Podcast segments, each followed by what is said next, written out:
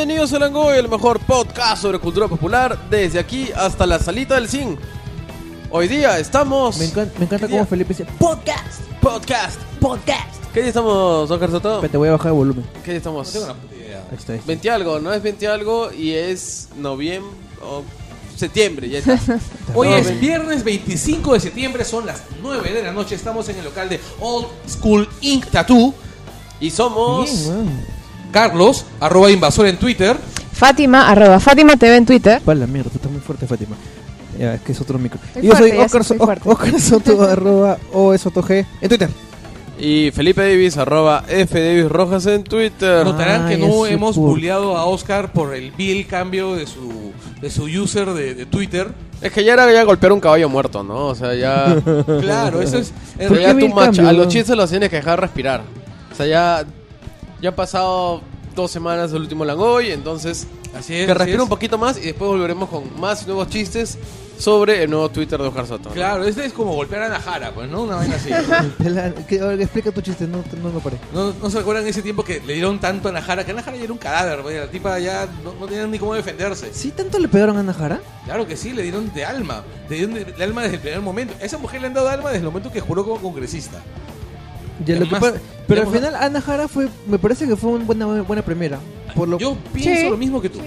A mí me sorprendió gratamente Najara. Sí, sí, sí, sí, sí, yo pensé que iba a traer toda su, toda su ideología, todas sus creencias ¿En y a la final yo, estuvo yo bien pensé chévere. que iba a ser, sí, yo pensé que iba a ser este, iba a ser un desastre, pero ha sido una, una primera bastante decente. No, y, y como en el Mimbes también estuvo muy bien. No. Y trajo mucha gente muy valiosa. No, no solamente eso, Sí. sino que logró, digamos que es uno de los cuadros valiosos que ha dejado este gobierno, una de las pocas cosas valiosas que ha dejado este gobierno, que además es muy pobre, ¿no? Mediocre, ¿no? Al mango. Mediocre. mango. Ya, para una muestra, una muestra de la mediocridad del gobierno ha sido el mensaje a la nación de hoy día de evento mal antes de irse. que Fue una porquería. Que al final no dijo nada. Se tiró como que 25 minutos y nos fregó a todos los que, los que salimos en vivo porque estamos ahí, unos huevones. Ya, quiero hacerte la pepa. Y no podías cortar porque era como que la, el, el este. O sea, como a que es el nación. mensaje a la nación, ¿no? O sea, man, ya... Tiene que decir, tenía que decir o algo. pues. o ya Pero, algo. pero a razón de qué lo dio. No, pues se iba de Porque viaje, sí, creo. porque yo lo.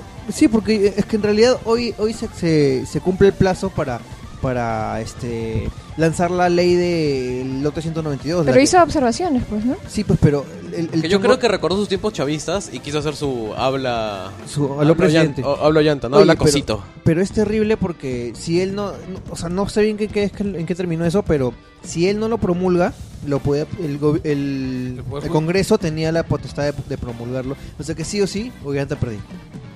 Era un, era un, este, una situación en la que de todas maneras se iba a perder. No, pero también él podía mandarlo observado y observado significa que tendría que volver a pasar por... El, Congreso tenía un plazo para resolver las observaciones. Podía haber hecho eso también, ¿no?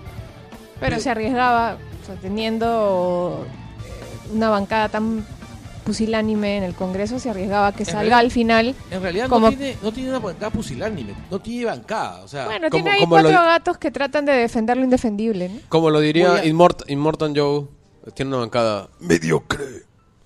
Oye, este, podemos hablar un poquito del nacionalismo, aunque tenemos poquísimo tiempo hoy día. Este, Sí, solamente va a ser un, un Langoy de 15 minutos y ya estamos consumiendo 5. Sí, bueno, eh, Felipe, tú tienes la pauta. Ya. Creo no que es la sí. pauta. No, esa era tu pierna, Oscar. Perdón, Esa no es perdón. la pauta. Oscar, este, Felipe está- tiene comportamiento de divorciado. Felipe quiere hacer el cambio. Lo que pasa es de que, cambios. lo que pasa es que hace un rato, pues como estamos haciendo un poco de tiempo, entonces jugamos un, un juego de pretender, ¿no? Y ya, digan nombres nomás.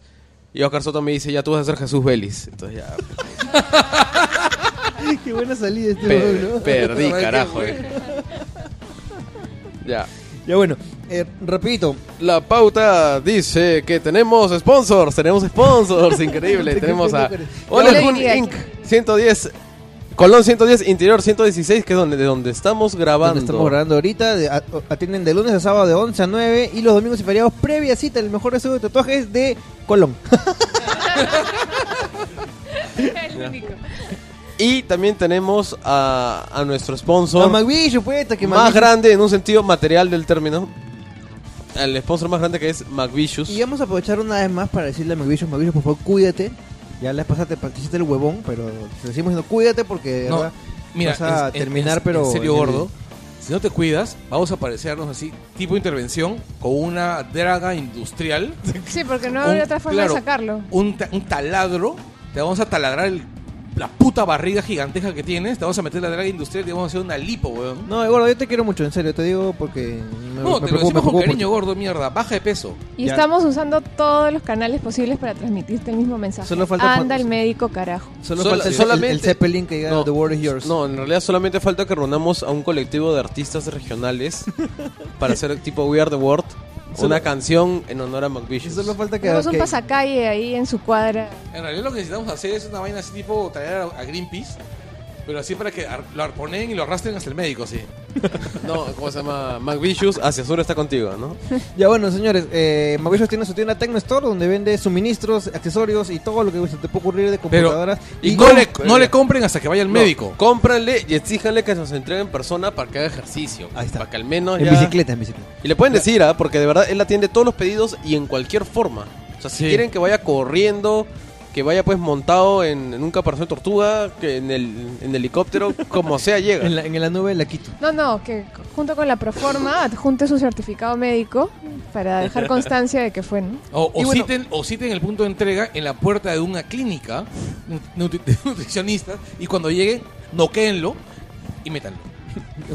A una, a una dieta. Bueno, eh, Mavichos también tiene pues Vicio Store, que Vicio Store es una tienda también de videojuegos donde hace delivery de consolas de todo tipo, menos consoladores.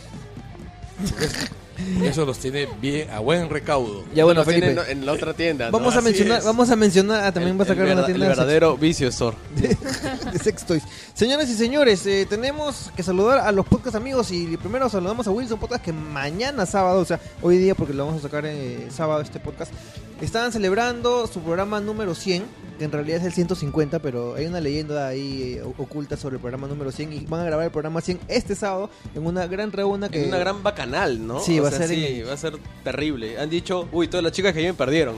Pero, pero lo que no en saben real- muchos es que no hay chicas, creo que van a Claro, o sea, yo no creo que haya mujeres, este, ¿cómo se llama? Entre los oyentes de, de Wilson que Podcast. sí hay. No, sí, sí hay, de hecho. hay. Y sí hay, y, y también hay, hay una, una de las integrantes es mujer, Ah, me imagino. solo que no va hace tiempo. Bueno, saludos a Calusa. Este, señores, No va el, hacer tiempo. O sea, eh, El, el día, no, por chamba, para pues. ¿Por qué para eres no así mal hablado, para no ¿Qué te pasa? Ya, este, no. Oye, mira, primero, ¿Cómo joden? primero lo besa y ahora habla mal de él. Sí, Ya. pues, no, el caballero no tiene yo no he memoria. besado a Víctor. Oye, este, agarra bien el micro. Ya. Ya, ahí está. Ya. Escucha, Ya ya, no las besado, ¿no? Indirect kiss, como dicen, ¿no? Ya, ya, digamos. bueno, digamos. eh, em, es el sábado eh, 26 a las 5 de la tarde, este, es la grabación del podcast, pero a partir de las 2 este, la gente se va a reunir, van a ver videojuegos, va a ver todo. La entrada está a 5 lucas, hay una rifa gamer de 5 lucas a mí. o sea, va a ¿qué ser una más? cosa Va a bestial. ser de puta. Yo sí voy a estar ¿Qué ahí. van, a temprano. ¿Qué van a rifar, ah? Van a rifar un beso de verte, man. Y me voy, a, me voy a afeitar especialmente para ese día. No, pues se va a afeitar un cuadradito nomás en la barba, así, el punto al beso. Habla, Felipe. Ya. Después está Mi vida con cómics de Samuel Moreno, que lo pueden encontrar en iBoots. Rock con huevos, que también está en iBoots. Junior Martínez tiene su podcast, Me paso los sábados hablando de videojuegos en culturaparalats.com. César Bedón y Leslie Guevara, mejor conocida como La Calata Culta, tiene su podcast El Maldito Canalla, que lo pueden ubicar en Machuca Botones en Spreaker. Eduardo Olivia y el programa sobre salsa, radio elsalcero.com. Jesús Vélez con la tribu en línea en iTunes e isil.pe.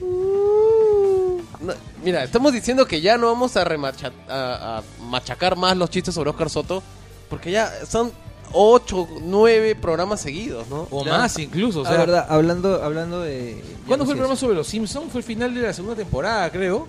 Claro, sí. Claro, al principio de la segunda temporada. Y desde entonces están los rumores sobre la, re- sobre la fascinación así este homofo- o- o- homoerótica de Soto por, por Jesús Vélez. Es lo que se conoce como un bromance, ¿no? No, en realidad hay un tema de fanatismo felador. Fanatismo felador. Ya, ya, sí, de carajo. Ya. Ya había pasado piola, nomás, huevón. Eduardo Olivia, sobre bla bla bla, ya bla bla bla bla bla bla. Animus Necandi. La guía escéptica, si tienes, si te sientes fanático para la religión es lo tuyo, puedes seguir la guía escéptica. ¿De qué te ríes, verte, man? Léelo al toque. Ah, tengo que leerles esto en, en el blog de Lenguados, que es una especie de panfleto. Pero más, más, like- más monce. Claro, el panfleto, bueno, Monse. Se han, se han el, el apuntado. panfleto pitumicio, pues. Claro, se han, se han apuntado uno bueno, que es Han lanzado una noticia que dice: El fenómeno del niño anuncia que se retirará del Perú por temor a curas pedófilos. No se ríe, no se ríe este Felipe. Mediocre. Ya no va más, dice. Pasaje 18 con Catalina Subirana, que es el podcast más hipster de todos. Es tan hipster que te lo, lo tienes que escuchar con paloma mensajera. Ya, Como chucha le escucha con paloma. me- es que la paloma mensajera te trae un papelito donde están, pues, digamos. trae un vinilo, te trae un te trae un vinilo. vinilo. Y es más, está en braille. Ah, la miércoles. No, que la paloma con, con su pico. Te llevan con, un con- USB. Con, su pico pinche el vinilo, no dicen como los picapiedras. No, una vez hicieron una prueba de que la palabra mensajera era más rápida que el internet. Porque lo que hicieron fue mandar una serie de datos, creo que eran 16 gigabytes vía internet. Y al mismo tiempo amarrar un USB con los 16 gigabytes y mandarlo por paloma mensajera. Y la paloma llegó más rápido. Y, y la paloma, esa seguro tiene su morralito, su bigote irónico y, y su barbita. No, no estoy, estoy convencido que la, que la paloma mensajera, te apuesto, te apuesto, que va a Cool Café a buscar su, su alpiste con chía. Uy, frikis, con Max Capser, por favor cállennos desde Arequipa con Renato Mari León. Y acá seguimos poniendo que hay que mencionar el Facebook del dinosaurio paradójico. Cuando es un podcast, ya- yo habría que actualizarlo, ¿no? Sí, es de no, nuestra amiga pero Adriana. Pero bueno, visítenlo, visiten el Ya dinosaurio sé, ahí, paradójico. ahí, haz un podcast y ahí termina. Ahí está. No, pero es que ahí va a ser un podcast. Ya, está bien, pues, que la... Ya. Mencionar Oye, el ya, grupo de pues, Facebook. Adriana, Tenemos Adriana, un grupo de una puta Facebook. vez, Tenemos una fanpage en Facebook. Apuesto que ni Visiten Langoy. la fanpage de Facebook, que es facebook.com slash elangoy. Y tenemos Twitter, el Arroba- guion abajo langoy. Arroba el guion bajo langoy. Listo. Este, repito, quiero darles una, una noticia este, que me ha encargado mi amigo Walter Osco de Linio. Eh, Linio presenta la nueva línea de gaming notebooks de MSI. Que está bien chévere, he estado viendo, hay algunos modelos que están bien, bien, bien punches, así que denle una chequeada si es que les gusta el, el este gaming, el PC gaming.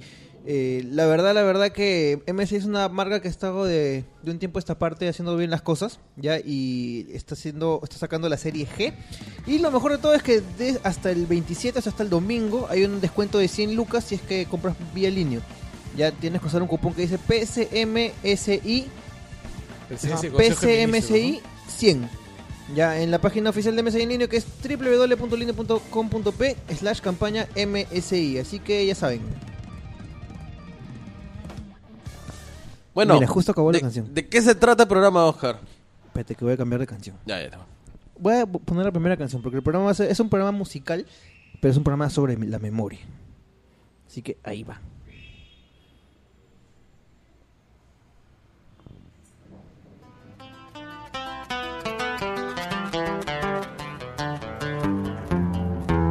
Perú, aparta de mí este cáliz.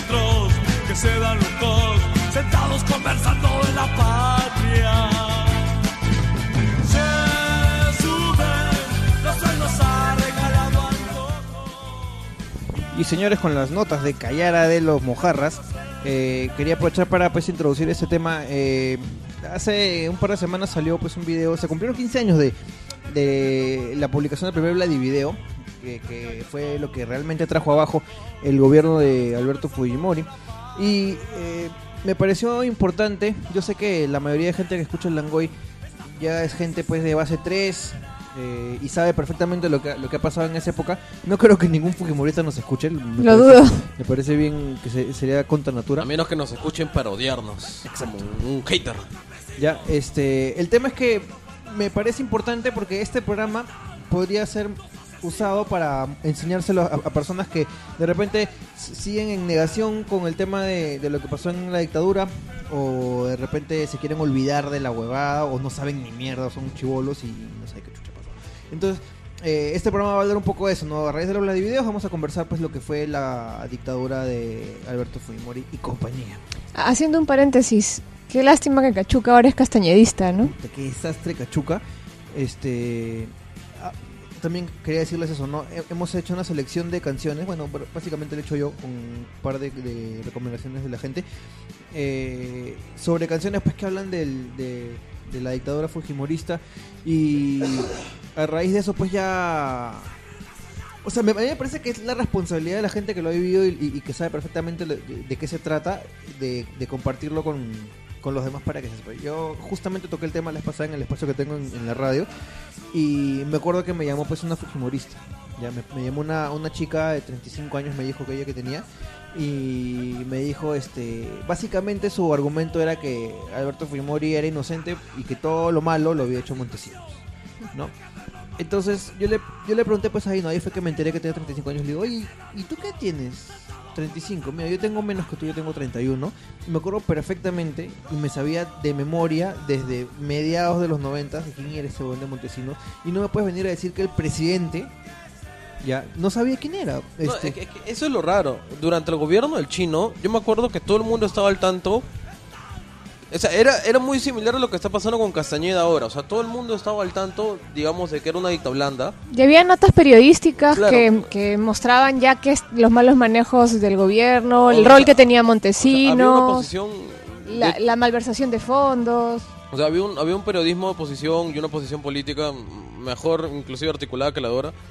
Ya, y. lo eh, gracioso pero- es que en- ahí una de las figuras era Rafael Rey. Claro. Ya, pero que era existente y, y- y presente y todo lo demás. Entonces era por todo sabido, solo que los que le apoyan a Fujimori no les importaba. O sea, yo un honestamente respeto más a un Fujimorista que me dice, está bien que haya hecho todo eso porque acá se necesita, o sea, un facho, ¿no? Que un facho y me diga, pues porque acá se Mano necesita dura, mano dura. dura. y todo lo demás.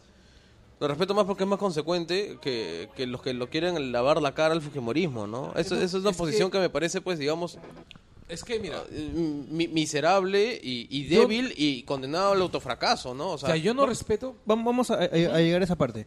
Este, lo que quería decir era que ese cuento se lo han dicho a muchas personas. Hay, un el- hay un montón de gente que se lo ha creído. ¿ya? Y en realidad no ha sido tanto así, porque les puedo mencionar montones, los medios estaban secuestrados, pero había montones de medios y había bastante acceso a, a- todo el tema de Montesinos y del cine y, lo que había pasado. Eh, Montesinos, yo me acuerdo, la, la primera eh, idea que tuve yo de Montesinos fue una, una portada de caretas, ya que estamos hablando del año 93, 94, si mal no recuerdo. Ya, después, todo el rollo que tuvo el programa Contrapunto, no sé si se acuerdan. Por supuesto. Ya, ¿qué a pasó raíz con... de, de lo de Varus Ipcher. Exacto, ¿qué pasó con Contrapunto? Contrapunto era un programa periodístico. eh, Bien ahora, light. ahora los programas periodísticos no tenían investigación, era muy bueno, había gente muy valiosa ahí. Eh, incluso el, el actual presidente del Congreso, este Luis Iberico, era uno de los reporteros, uno de los... que Este, el- mira, al que soy- pusieron los fujimoristas como presidente del Congreso. Sí, Exacto. Yo soy mayor que tú. ¿Ok? Y yo recuerdo claramente Contrapunto. Contrapunto era un programa No. bien light. Lo que pasa es que En comparación con la BBC de Londres. En todos los años que tuvo en el aire, cambió el formato drásticamente. Sí. Empezó siendo un programa super light, donde incluso hacían notas, pues, este, hasta... hasta Las reinas del eh, pop. eh, eh, claro, el guantazo de la semana, o operativos que hacían este... Que ahí eh, pasaron en, a lo- en diálogo, los ¿no? fumaderos, claro, y eso lo pasaron a diálogo y Contrapunto ya se volvió más político y de investigación, ¿no? Así es. El, eh, me parece que en Contrapunto fue que salió el tema de El falso de Winch, ¿te acuerdas? Claro, sí lo recuerdo. Ya, entonces esas cosas comenzaron a joderle a, a- Al gobierno, al gobierno, este, y obviamente pues en esa época la, la reacción que tenía el gobierno era desaparecer a, a, a veces literalmente a toda la gente que le era incómoda. Entonces, ¿qué, se, qué hizo este Fujimori el- y, y su gobierno? Lo que hicieron fue armar todo un caso legal que fue bien pendejo que a las finales lo que consiguió fue quitarle el canal al dueño, a Baruch Claro, Ipcher. an- anulando su nacionalidad, no, su nacionalización peruana. Exacto. Así es, sí. Com- Entonces- y como aquí los dueños de medios de comunicación No tienen que ser, ser. peruanos, tienen que ser peruanos, no extranjeros, entonces utilizaron esa argucia para quitarle el canal. ¿no? Le quitaron el canal y silenciaron Contrapunto. Me acuerdo clarito cómo los periodistas de contrapunto de esa época renunciaron en mancha. Primero se amotinaron dentro del canal. Sí, sí, sí, se atrincheraron, este, entraron los Winter que terminaron en cana por esa vaina, Así es. ¿ya? Eh, y para mayores, este, para mayor referencia, uno de los Winter es el ex esposo de Maritere Brachi, que ahora está en Canal 2, Ujú. como es la vida. ¿no? Y este, y no, claro, recuerdo el tema de los Winter. Eh, recuerdo que el Canal 2 bajo los Winter fue posiblemente una de las cosas más miserables que, que, que había, que he visto.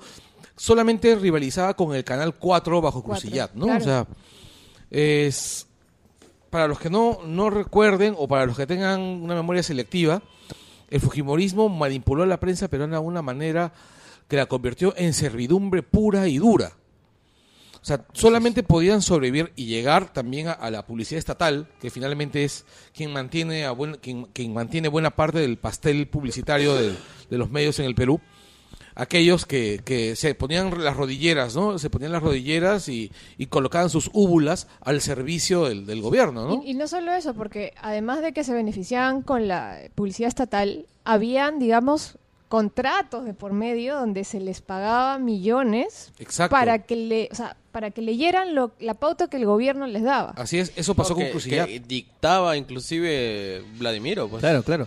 Ya. Bueno, yo les voy a, eh, vamos a, quédense con esa idea, vamos a ir con una canción que ilustra también esa época y justamente ese, más o menos de esos años. Esto es este Más Poder de la Sarita.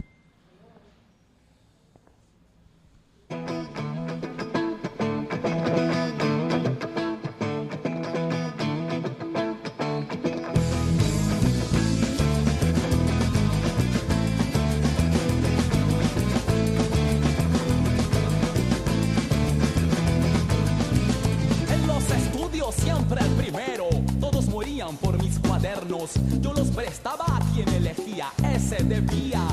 Darme pleitesía grande era mi contento al ver sus lenguas. Lamiéndome el trasero enorme era mi alegría. Eso me daba mucho placer. Y aluciné, aluciné, aluciné que tenía poder. Y más poder, y más poder. Aluciné que tenía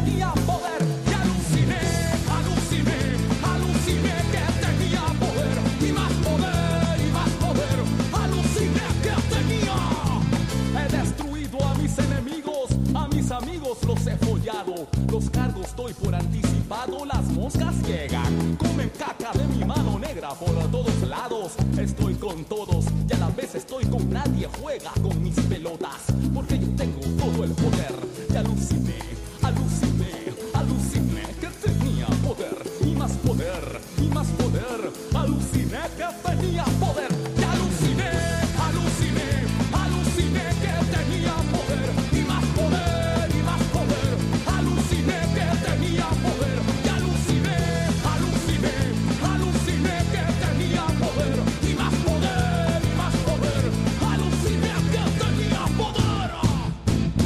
rayito de sol fue el que me señaló.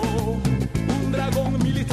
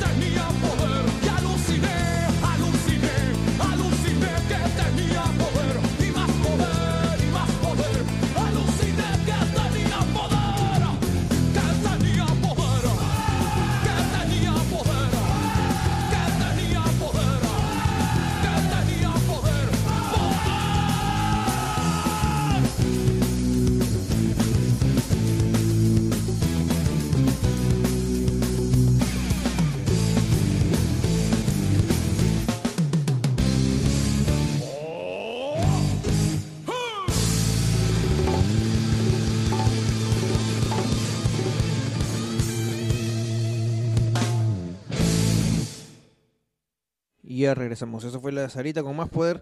Es tremenda, tremenda rola. Absolutamente. Este. Oye, carajo, ya estamos. estamos... Ah, Estamos hablando de, de la literatura fantástica. ¿Cómo se llama el No japonés? tiene Este- absolutamente nada que ver con el tema de hoy. Este, este inglés de ascendencia japonesa. Kazuo Ishiguro. Ishiguro, sí, pues. es ¿no? un genio, weón. Es hay- un puto genio. Hay una entrevista de Kazuo Ishiguro con Neil Gaiman Ya. sobre qué significa ser un autor de fantasía, ¿no? ¿Se acuerdan? bueno, es interesantísimo, pero estamos completamente Carajo, fuera. Y, to- Volvamos. y to- y todavía les digo, quédense con esa idea. ¿Se acuerdan qué idea era? Claro, el, el chino era una rata. Ya, señores, escuchen. Eh, ¿Qué pasó después de que, de que se baja Contrapunto? Prácticamente ya todo el todo el, el espectro de las comunicaciones eh, masivas peruanas estaba, estaba capturado por el Fujimorismo. No habían prácticamente voces masivas eh, que hablasen en contra. Pero aún así habían un par de medios que daban la batalla, ¿no? Me acuerdo Ah. muchísimo Liberación de el diario Hildebrand, Liberación, claro. ya que era un diario a dos colores que, que, solía ser confiscado, sus ediciones este y, y sa- solía sacar pepas y bueno, Hildebrand eh, cuando es implacable es implacable, así con Es mayúsculas. Eh, después teníamos el diario La República, El que estuvo. En realidad fue la época más gloriosa del Exacto. diario de la República. Y por, y ahí, antes, antes de, de que acabe el Fujimorato, es que muere Mome, pues, ¿no? Así es. Ah, Mome al que. no, al- ya había terminado, creo.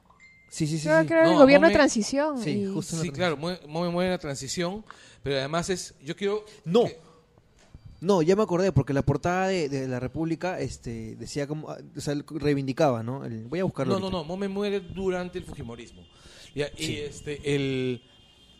Yo quiero que Mome es recuerden- el- era el director, ¿no? Claro, De- del este, diario, para los yo que creo no se acuerdan. Que ¿no? recuerden, o sea, que los que no saben, la República, que ahora en realidad no está pasando por uno de sus mejores momentos. Es la meme pública. Sí. Que en ese momento. No, es muy distinto la- web de La República. el- eh, al el- diario. yo- yo- mira, este. el impresor. Pero ahorita ya la la- gente tiene impresión, la o sea, ahorita la, la- un- perdón, perdón. Lo que pasa es que ahorita yo creo que las webs de los medios tienen que reflejar sus sesiones impresas, porque para muchos va a ser o sea, la principal, e inclusive la única forma Claro. en la que se enfrentan Yo al medio. recuerdo. No, pero lo que voy es esto. O sea, yo compro la República desde prácticamente desde que salió. ¿Ok? Mi familia. Es una costumbre que tiene mi familia. Compro siempre la República. Y yo recuerdo. Yo conservo algunos ejemplares de la República de la época del Fujimorato. Sobre todo los de Barrios Altos, que era un caso que a mí me horrorizó. Que la República es uno de los pocos que, que pronunci- se pronunció sobre el con tema. Exacto. Y lo comparo con la República de hoy. Y la República de hoy es un diario sumamente ligero, sumamente ligero. Es un diario con faltas ortográficas. Que jamás hubiera, o sea, cosas que nunca se hubiesen visto durante el, durante el tiempo de Mome. O sea, un diario realmente cuidadoso, cuidadoso incluso en las formas. Se, se nota, eh, lo que pasa es que también había un cambio de manos, pues no, Lo- el, eh, No, sí, sí, Chicho sí, sí. Mome no es su papá, ¿no? Eh, pero en, su, en la defensa de la República debo decir que sí, tal vez es lo que lo que le queda es esa mística, ¿no? De, de este, No, mira, esa, Yo, sé, yo sé, Soto, que tú has trabajado en la República y que para ti fue uno de los momentos top. Yo recuerdo la cara de ilusión que tenías cuando dijiste que te ibas a la República. ¿sí? por supuesto que sí. Parecía que, que- o sea, lo único, parecía que nos estabas diciendo que te ibas a ir de fin de semana con Chucho Vélez. No. Era, era el comienzo de un shonen, ¿no? Hacer un Claro. shonen de periodistas, eh, en las que tiene que vencer a, a- a periodistas así cada, cada vez de mayor nivel, ¿no? Es que No yo- vas a vencer a mi Pero, técnica y- de la y crónica. Yo creo que en general el, un, un diario, un medio se luce más en una situación difícil como Sí, una sí. dictadura, una dictadura sí, blanda, sí, que sí. en una eh, un Que- mandato que- democrático, Que- ¿no? no sé O cómo sea, llamarle a esa época, o sea, un a- a- anomia, no, no es anomia, ¿no? Es anomia. Una anomia, ¿no? Tenemos Una un anomia gobierno... te- no, es que a lo que yo, yo, en realidad lo que yo quería ir, O sea, ya que tenemos poco tiempo, es decirles, bueno, sí, es cierto, hubieron algunos medios que se, que se manifestaron en contra, digamos, se batieron valientemente, pero nadie los escuchaba. Ahora, claro, ahora mencionemos caso específico, por ejemplo, de la República. No, no, voy- no vamos a hablar de la República ahorita, que yo estoy de acuerdo con lo que tú dices. Es, una- es un diario que ahorita no, no me parece eh, puta, lo máximo, ya, pero como te decía, lo único que podría decir es que hay una mística que se, que, que se mantiene, y tal vez es lo único que se mantiene de esa, de esa época, pero en ese momento eh, tenía figuras pues como Edmundo Cruz y, y un gran periodista de investigación, eh, tenía eh, a Ángel Páez, que sigue hasta ahora Cocodrilo López, que es uno de los grandes periodistas de investigación también de, de- de periodismo peruano. ya Y bueno, en esa época también era columnista Mauricio Mulder, ahora que me acuerdo. Ya, el tema con, con Páez y con, y con Cruz era que a pesar de lo que tú, de que lo que tú dices es cierto, que eh, tenían, era una ventana refrescante, pero era una ventana que tenía poco, poco arraigo, eh, igual era peligroso para, para, el, para el medio, Lo- para, perdón, para el, para el, el gobierno, gobierno, y el había- gobierno les comenzó a sacar la mierda a ellos dos, y este, no sé si se acuerdan ustedes, pero los, los diarios chicha le sacaban la No, mierda a y a, y a Cruz, y a, Mome también, y a Risco. Gay a, a- a- a- Y a Andrade, y a Exacto, todo, cualquiera todo que aquel- se le cruzara en el camino y que Y fuera era incómodo. asqueroso. Así es, pero a lo que yo voy es a esto, o sea, vamos por partes, o sea, veamos. Mome, Cruz y Páez, ¿ok? ¿Cuánto arraigo, arraigo popular? Mejor dicho, tú hubieras mencionado en los noventas cualquiera de esos nombres en la calle y ¿quién los conocía? Los periodistas. Exacto. Los opositores. Ex- exacto. O sea, nadie. Exacto. Ya. Es. No es- eran- la República era un diario caviar. Sí. Era un diario absolutamente caviar. No, era un, en los, en los 90 era un diario mucho más caviar que ahora, porque encima era un diario que tenía una posición de moralmente correcto, de, la- de superioridad moral, bien ganada, bien ganada, pero una posición de superioridad moral, y para la gente esa posición es intolerable. Pues, o sea, el peruano no soporta que alguien le diga que lo que está haciendo o lo que cree está mal, y más aún que tengan razón. Estoy convencido de que muchísima gente sabía que el gobierno de Fujimori que apoyaban era una caca. Pero les llegaba altamente que la gente les que alguien les dijera, estás apoyando a un corrupto y un asesino. Y yo creo que ese es uno de los motivos por los cuales los ataques del gobierno de Fujimori hacia la República, hacia, hacia este, Ah, eran hacia populares y celebrados. Exacto, Sí. eran, eran populares y celebrados. Sí, la gente se cagaba de risa. Exacto. Era de verdad as- asqueroso. No, El- y, y- y además se, se hacía culto a lo, a lo chicha, ¿no? O sea, Por todo lo que fuera este promover el, el pensamiento crítico, el libre pensamiento. Pero eso, eso no ha eh, cambiado. Eso no ha cambiado. No, pero no, yo creo pero que es una na- gran herencia de- de- de... Exactamente, Sí, por a eso voy, a eso voy. Ahí es donde nace toda la mierda de los periódicos chicha, de la televisión que ahora llaman basura, el, que el- el hecho de, man- de mantener estándares culturales de los más bajos posible para Bueno, que, que- haya es- menos cuestionamiento. Es que hay- eso sí yo no creo que... Yo creo que simplemente pues el chino des- desaprovechó una chance de, de estimular unas bases culturales, porque antes tampoco habían. No, este, sí había, o sea, el gobierno de Claro, Alan, pero, pero, pero el gobierno no de era- Alan ya no se era- había comenzado No era eso. tanto así. no. Exacto, se exacerbó, se Sí, sí, exacerbó, ¿sabes- sabes por qué- definitivamente. ¿Sabes por qué te digo? Porque, acuérdate, eh, este... Ya, eh, dur- dur- a los Chapis y al grupo y al grupo Alegría los tenía en cada comercial del gobierno habido y por haber. Ya, está bien. Eso, eso, eso te lo concedo. Siempre ha habido. Pero no era de una manera como la que, la, la- la que pasaba en el gobierno Fujimori. Este, ponte a pensar nomás. En Canal, en Canal 7, el que tenía programa humorístico era Carlos Álvarez. Pero Y era Carlos- Carlos el Álvarez peor Carlos Álvarez de la historia. Pero lo que pasa es que Carlos Álvarez era un opositor recontra fiel al gobierno. Yo me acuerdo los sketches de las geishas, Claro. que eran pues así demoledores, ¿ah? O sea, ponían a, a los periodistas así transvestidos de geishas, haciéndole preguntas así Sí, claro. con una carga sexual enorme encima. Ah, No, pero es que entregándose al, al el caso de al Carlos Álvarez gobierno. es, el caso de Carlos yo, Álvarez imagi- es- yo imagino, o sea, o sea no, es, no es que lo quiera defender a Carlos Álvarez, pero No, imagino no, que porque un es cambio, indefendible. un cambio tan radical, imagino que debe surgir, pues, o sea, yo creo que ya va más allá de la plata, ¿no? Ya va por un tema, pues, que ha tenido al- al- alguna información, algún tipo de amenaza o coerción, porque fue un cambio de 180 no creo, grados. porque si tienes una amenaza, por, por último cierras tu programa y No, te vas a hacer este, otra cosa, pero creo- no te, creo- yo te creo- echas. Yo creo que hay muchas cosas. O sea, yo creo que, por ejemplo, el gobierno puede haber amenazado con sacar a Carlos Álvarez del closet. Pero eso hasta ahora circula por todos lados ese, Ya. ese No, tema. eso, o eso sea. debe ser la amenaza, la amenaza más cojuda, ¿no? Te vamos a sacar del closet. Y dices, no, no me saques ya. Hago lo que sea No, pero y, este, y- no, y te vendes y no, todo no lo es tan- demás. no es tan cojuda. Acuérdate que el gobierno tenía videos en las suites de Barranco de una serie de políticos, Exacto. opositores, y los manipulaba con eso. Claro, Exacto. pero por ejemplo, pues si ahorita alguien saldría a decir, miren, Carlos Álvarez es, es gay, allegedly. Se, no, de, se- de- de se verdad. quedaba sin público. O sea, el público. No, yo hablo de ahora, ¿no? No, no, pero estamos hablando de los No, yo lo Estamos sé. O sea, yo entiendo la diferencia. Además, de- recuerda de- una cosa. de o sea, décadas. recuerda también una cosa importante, ¿no? El gobierno de Fujimori también es el momento en el cual los conservadores, la ofensiva conservadora, se hace dueña del país.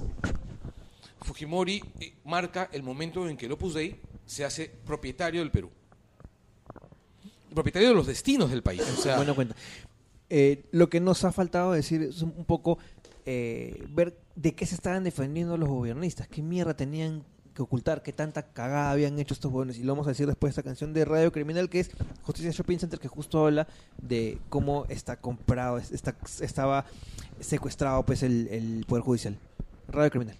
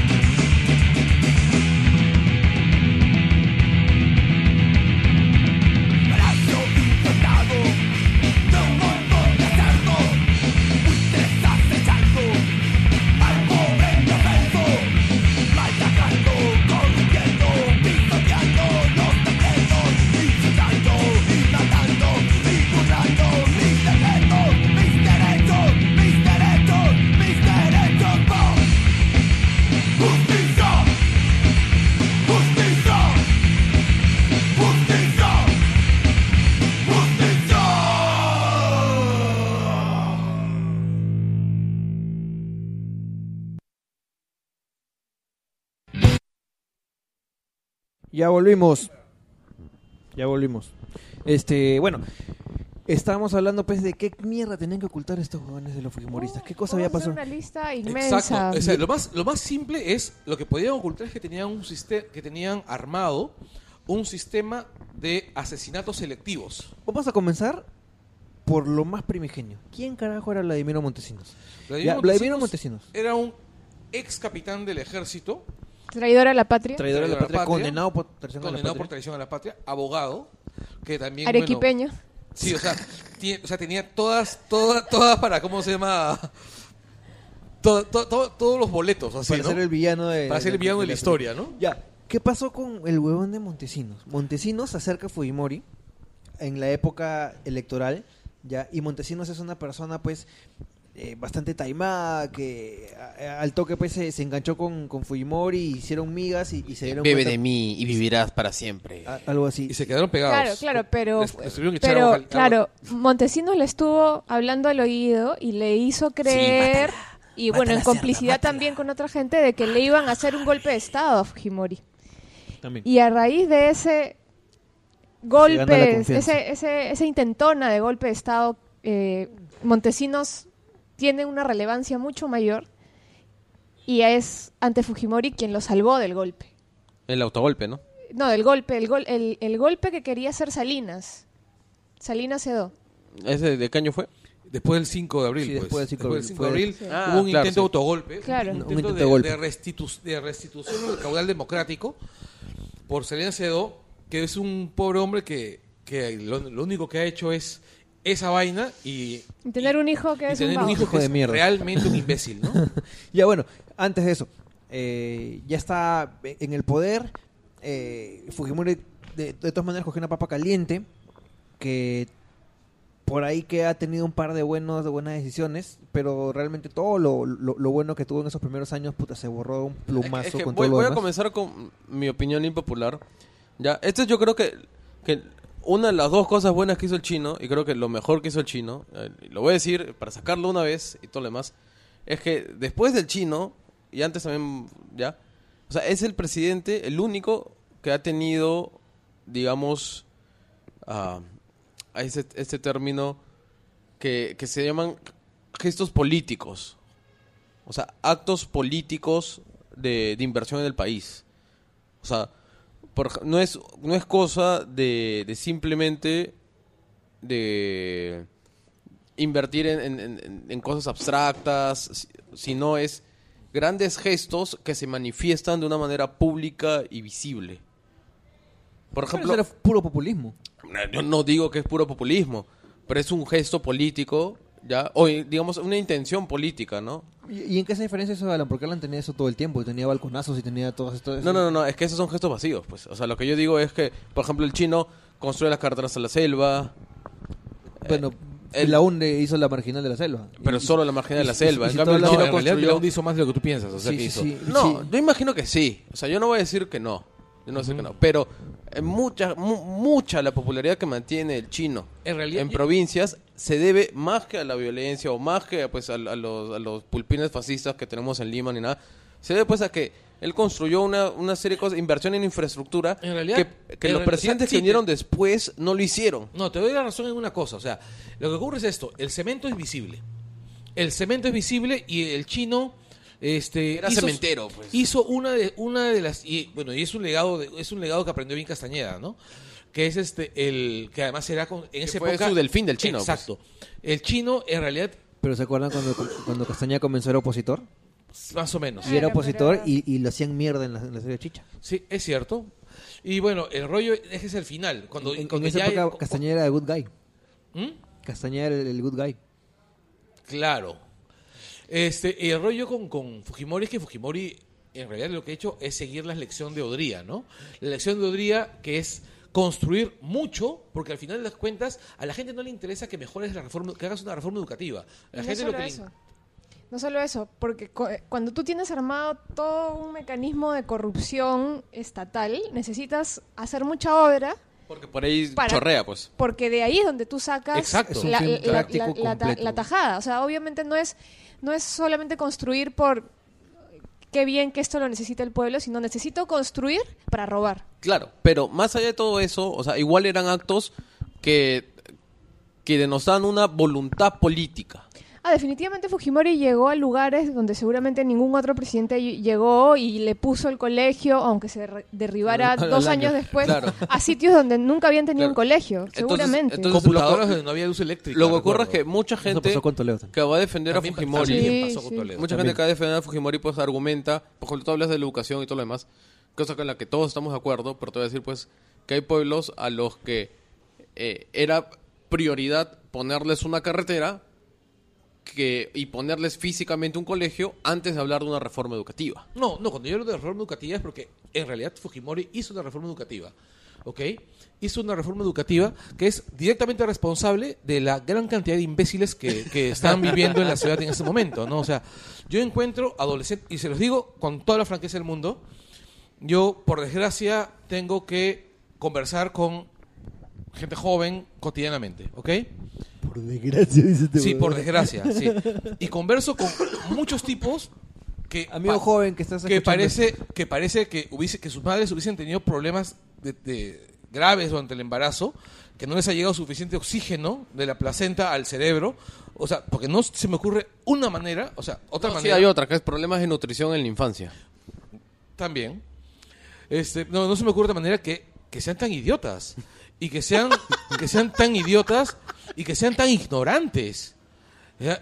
y bueno suerte se me ocurre Pero es que entiende que acá la ignorancia es un valor. ¿eh? Eso, eso, se, se, pero se aprecia eso- la ignorancia. Y eso yo que- o sea, yo- Espérate, o sea- pero a lo que yo voy es justamente eso. La ignorancia se convirtió a exaltar como valor durante el En gobierno la de época del chino, sí. Es decir, O sea, yo, yo no creo que es una cosa específica de, de, de- de ausencia o falta de cultura, porque eso, eso fluye, digamos, ¿no? O sea, ya no había iniciativas culturales, pero en general tampoco había muchas antes y tampoco hay ahorita, ¿no? Ya, pero digamos, yo creo que el peor legado del chino en materia pues de, de cultura y ciencia y todo lo demás es que él constituyó esta idea de, de que la ignorancia es un valor. Peor aún, ¿Ya? Y acá, digamos, esto es algo que le va a vacilar a, a Víctor Rodríguez, porque se construyó la idea de que la ignorancia es un valor especialmente aplicado a los hombres.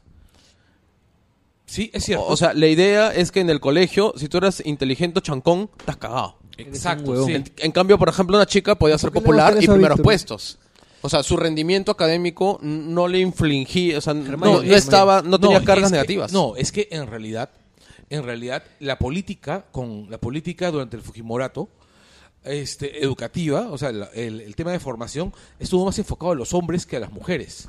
A las mujeres, las mujeres fueron dejadas de lado, dejadas de lado. Pero es que en ese sentido tal vez se salvaron. Porque No, obviamente, pero pues. sí las tenían en cuenta para las esterilizaciones forzadas. Ah, Vamos, claro. vamos a llegar a eso. Sí. Regresemos un poco No, más pero en es el- que a las mujeres que fueron, espérate un momento, Ya. antes del, antes del corte, las mujeres No, no, que no, fueron no, no, tomadas, no, no, no voy a cortarlo, sino que voy a regresar porque ya nos Que- hemos saltado hasta que las las, mujeres que fueron esterilizadas eran justamente el tipo de mujeres que para el gobierno de Fujimori no contaban. Es, es decir, aquel- Invisibles. Eh, exacto, aquellas que podían ser invisibilizadas porque finalmente para ellos no existían y era mejor hacer que la realidad fáctica se estuviese al mismo tiempo que la realidad pues este, factual, no, no factual. Pero igual yo considero que cualquier dictadura necesita como base la ignorancia del pueblo Exacto. y cero cuestionamiento, ¿no? No, por supuesto. Porque si no, no funciona, no, No, claro, prospera. y a lo que voy es, y, y hay una cosa es importante, o sea, el chino cayó, pero el chino ganó. El chino ganó, o sea, el fujimorismo ganó. o sea, Claro, es como este per- este perdió la cuento- batalla, pero ganó la guerra, o sea, Es como ese cuento de ustedes Requiem de, de Borges, pues, en que Sí. cae el nazismo, pero se impone el modo violento Claro, post o sea, Segunda Guerra Mundial de- del ese mundo. ¿no? sí es, bueno, Borges es un genio. El rollo Ya, es, oye, va- vamos un ratito atrás porque tenemos que tocar antes de llegar a esa, e, esa parte. Es que lo que pasa es que el régimen de Fujimori ha traído tanta mierda que, que de verdad uno com- comienza a hablar y, y- y no se da cuenta pues que hay toda una montaña de mierda más que escarbar. No, es Entonces, más- arrancamos, o sea, no arrancamos, se- seguimos, eh, yo, yo creo que lo, lo- lo siguiente viene a ser el autogolpe. Ok, Ya, el autogolpe el 5 de abril de 1992. eh, Ya, Pero un rato, antes de seguir, lo que pasa es que tu idea es muy interesante y quiero acotar algo al, al respecto. O sea, lo que pasa es que creo que mucha gente no entiende lo, lo mierda y lo destructivo que fue el gobierno del chino, digamos, más allá de un nivel material, pues a un nivel emocional, moral, cultural, eh, espiritual, inclusive para el país. por ahí va. ¿Ya? Ah, ¿Por qué?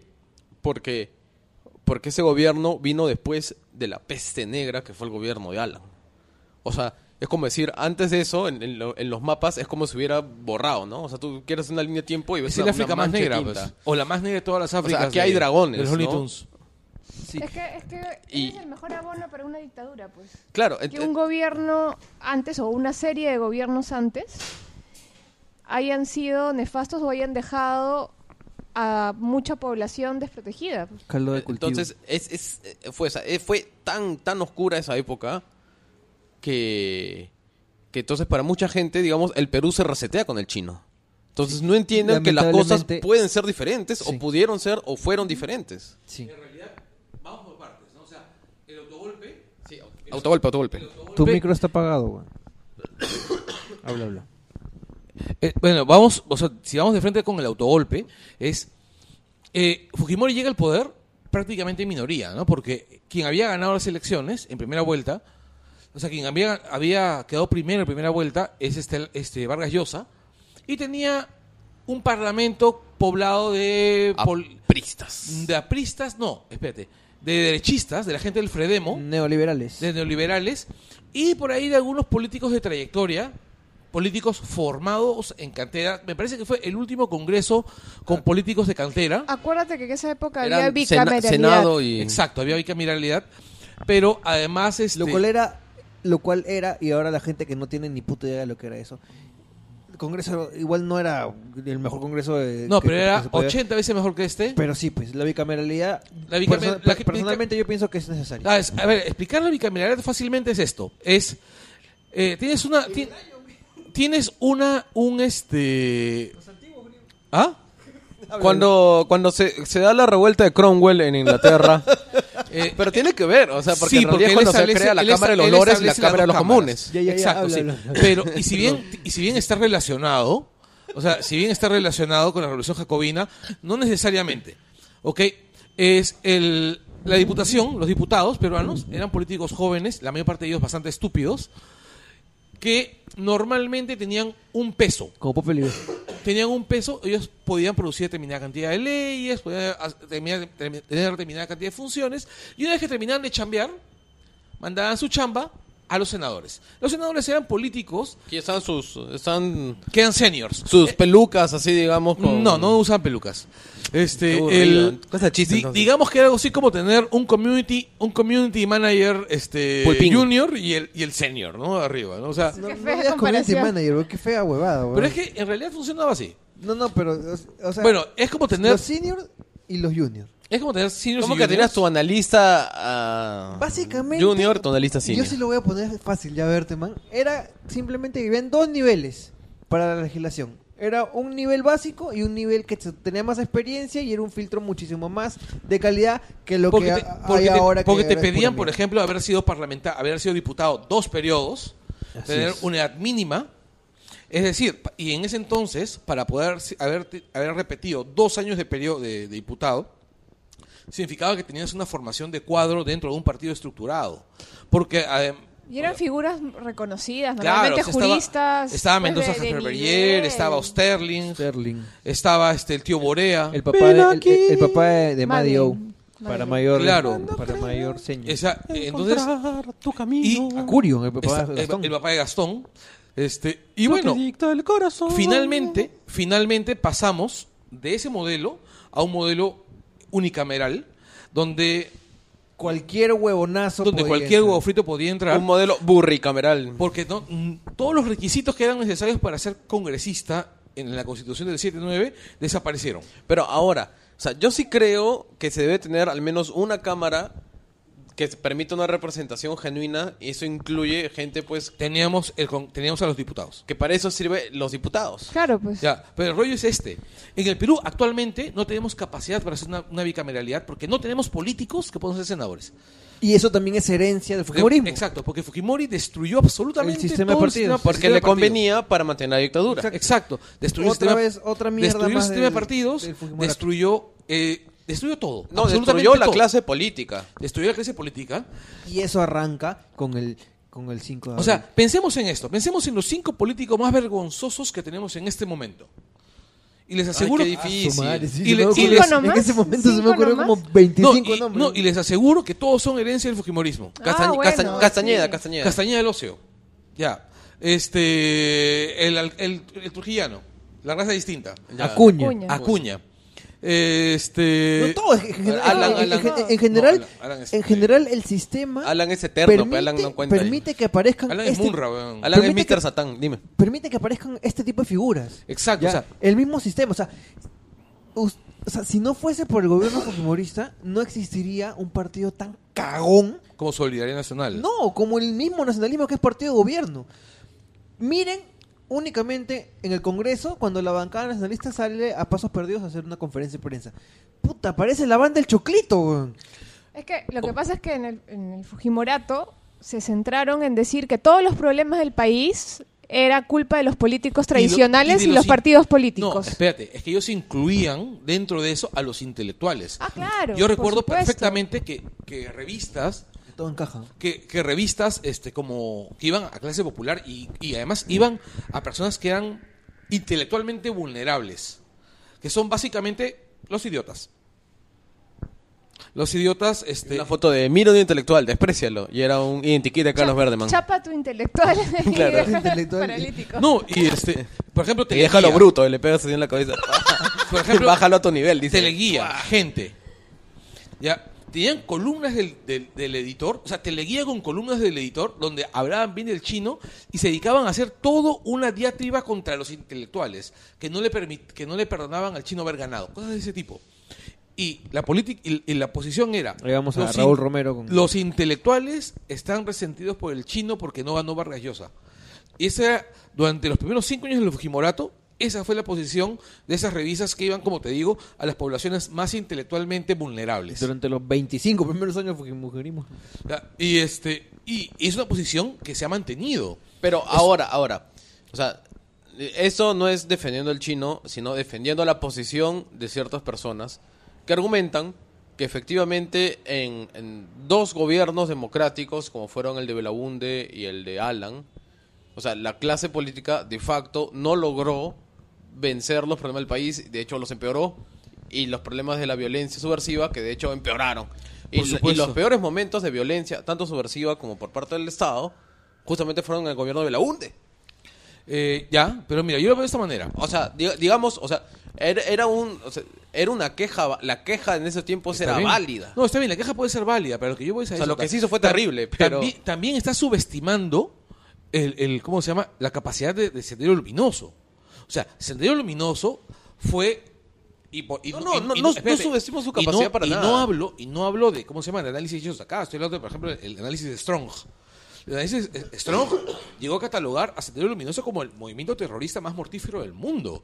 Lo puso por encima de los quemés rojos. Huevón, lo puso por encima de los quemés rojos. Los quemés rojos prácticamente Ganaron, no, de hecho. No, de hecho ganaron y casi extinguieron a Camboya. Claro. O sea, para que para que el, el, Langoy, el Langoyer promedio que no que no recuerda a quién es quién es quién es Pol Pot, Pol Pot es la in- las es la demonio hecho el de la. Claro, o sea, Pol Pot es probablemente la única persona en el mundo a la que Que puede ser tan horrible teniendo un nombre tan adorable, ¿no?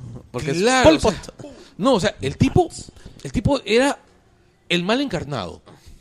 Era el mal, la única persona que yo puedo pensar que es peor que Hitler y Stalin. No, o sea, Este, Y- saltando el, te- el tema de, lo- de los gemelos rojos, todo se, se dan cuenta cómo, cómo, cómo encaja en cómo estamos ahorita.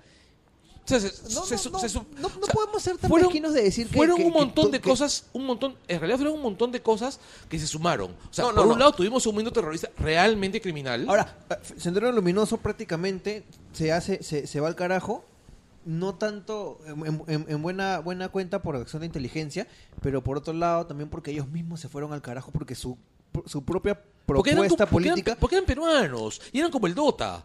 O sea, o sea, eran peruanos y eran como el Dota. O sea, finalmente no importa qué tan, qué tan bien pues, esté funcionando una organización de peruanos, Claro, eh, al final se van a sabotear. O sea, es, verdad, porque lo que pasó fue literalmente esto. Pucha, cachetón. No, ¿cómo era? Presidente Gonzalo, le decían, no, presidente Gonzalo, ya. Ya estamos, estamos comer- comenzando a incursionar en Lima. La el gobierno está en colapso. La victoria está en nuestros dedos. Podemos ganar. Y entonces me imagino pues que en ese Que llamó a momento... Místico. Que en ese momento una gota de sudor frío pues recorrió la espalda de, de Abimael Guzmán. Porque como todo peruano, cuando está cerca de ganar... Yo- Puta madre, yo le- ¿ahora qué hacemos, Yo les digo lo que yo creo que fue al fin, al fin y al cabo lo que hizo que Sendero se vaya al cacho. Los movimientos terroristas necesitan financiamiento, Definitivamente. definitivamente. En, en Colombia, las FARC obtuvieron financiamiento de los narcos. Sí.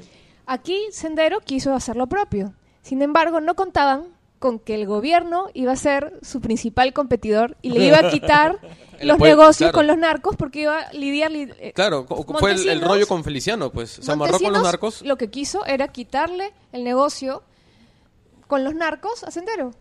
Entonces Y lo logró, se, de se- hecho, se pues, cortó el financiamiento ahí principal, entonces se fueron uh, secando, se fueron debilitando. Sí, No, pero y es que- básicamente estructural. Y lo que un, movimiento terrorista necesita también son cuerpos. Sí, y y, encima, el, el problema pues es que hay, hay movimientos terroristas que necesitan poca gente correctamente entrenada y bien equipada. Que puede ser, pues, digamos, el ETA o el IRA.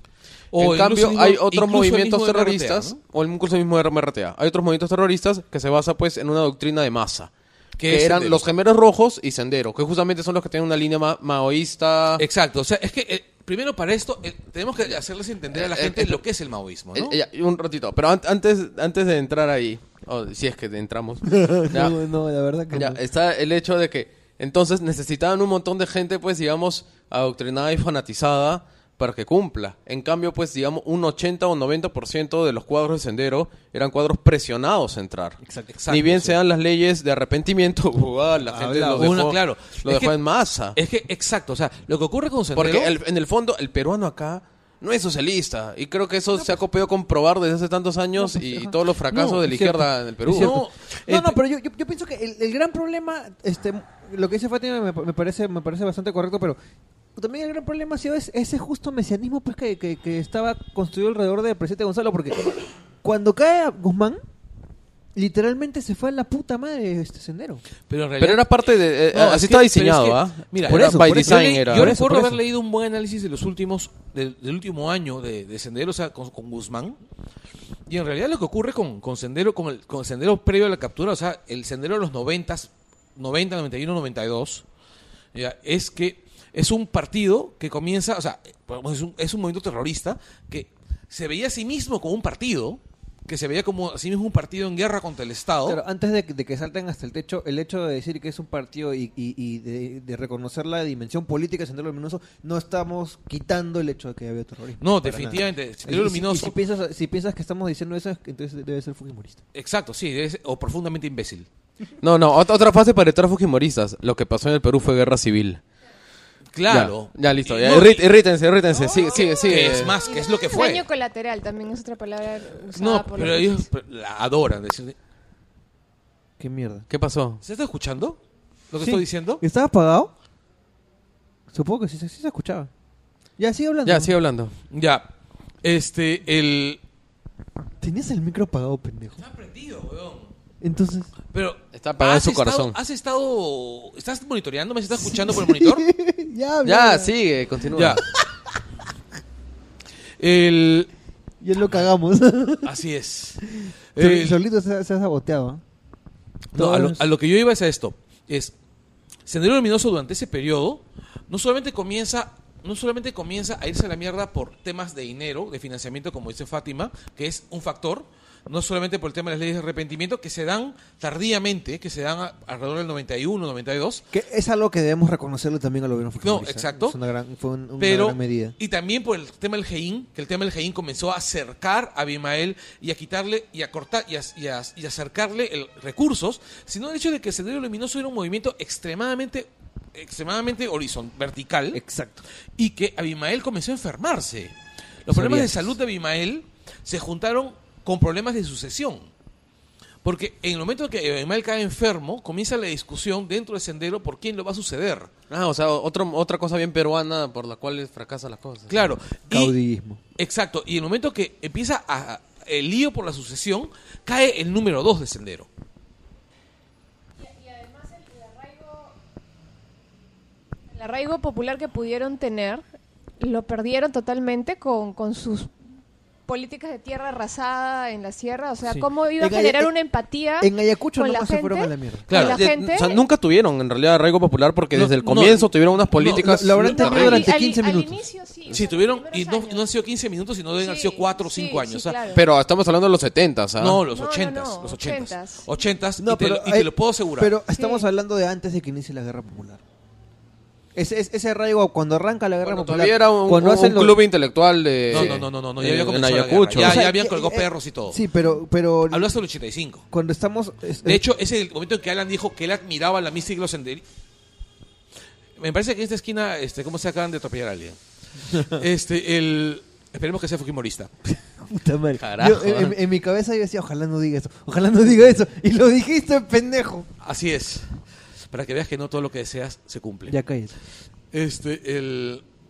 No, es... En ese momento incluso recuerdo que Alan llegó a decir públicamente que él admiraba la mística y sacrificio de los senderistas. Así es. Y que deseaba que encontrar gente como ellos. Sí, que de- tenemos que imitar Pero eso. esto es antes de que sea presidente, imagino. Él No, era no, no, presidente. era presidente. No, porque si la, algunas de las peores masacres de Sendero fueron en la época de Belaunde. O sea, para eso nomás ya había perdido el arraigo popular. Estamos hablando de Alan, weón. Por eso, a- pues. No, no, sí, sí, sí era, sí, sí está pre- presidente. En último caso ya era diputado.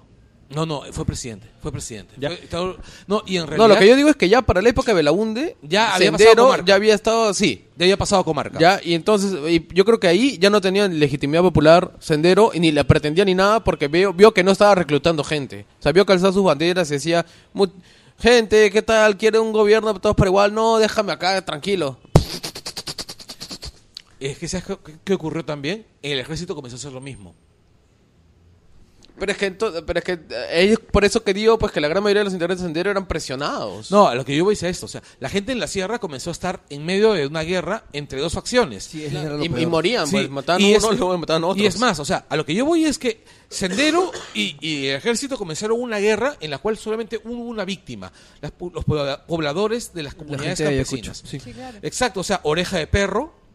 Hay una novela estupenda de Iván Tais, un buen amigo, que se llama Un lugar ove- llamado Oveja de- Oreja de Perro, donde mencionan Es como un lugar llamado Notting Hill. no.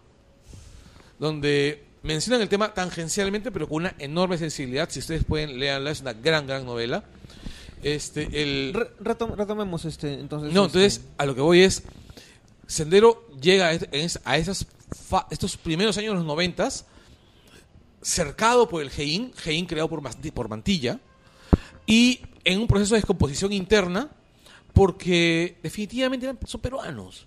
¿Ya? Y este... Puta madre. No, pues es que definitivamente Estamos cagados. o sea, el, tenían ese, ese, ese, ¿cómo se llama? Algo, ese algo que podríamos llamar, ese je ne sais quoi, que podríamos llamar el síndrome Smash. Qué buena. Ahí está, es en Markel, en Markel. Claro, o sea, el síndrome Smash es...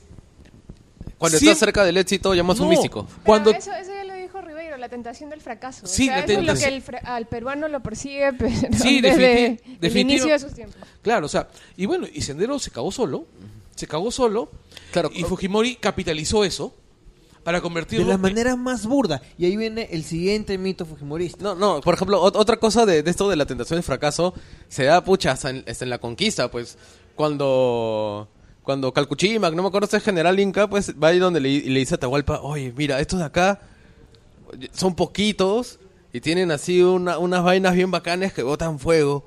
¿Qué tal si le sacamos la miércoles?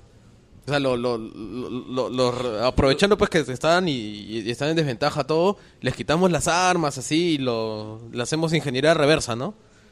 Ya, Y Atahualpa dijo, no. Atahualpa dijo, no, porque, ¿y qué tal si lo que dicen que vienen de un gran imperio y si es verdad y después nos metemos en problemas? No, que, que suban nomás, que suban tranquilitos, hay que recibirlos como es esto. No, ahorita nomás, míralos cómo están, míralos cómo, míralos, Ya, míralos. y, es, y es uno de los grandes motivos... Hazle caso a Calcuchimac, todo el mundo dice, hazle caso a Calcuchimac, weón. Claro, sí. Y no le, y no le hicieron que... Claro, o sea, es lo- Dijeron, no, porque... ¿Y cómo se llama? Pues, ese español seguro místico. Dijo, no, seguro ese, ese español me cae bien. No, y en está. realidad esa es la historia del Perú. Y eso es lo que nos dijo el médico este de mierda que publicó hoy día. el- El médico este me escucha el Langoy, Santiago, pasa un saludo para Santiago. Ya, pero a lo Lo acabo de insultar así, pero no, Sí, este médico es de un mierda. ¿no? pendejo, ¿Por qué, weón. por qué le has dicho médico de mierda? weón? porque tengo dos hermanos médicos y la verdad... Ya. Madre, Bueno, Oigan, un break, un break, porque seguro ya me tengo que ir en un ratito.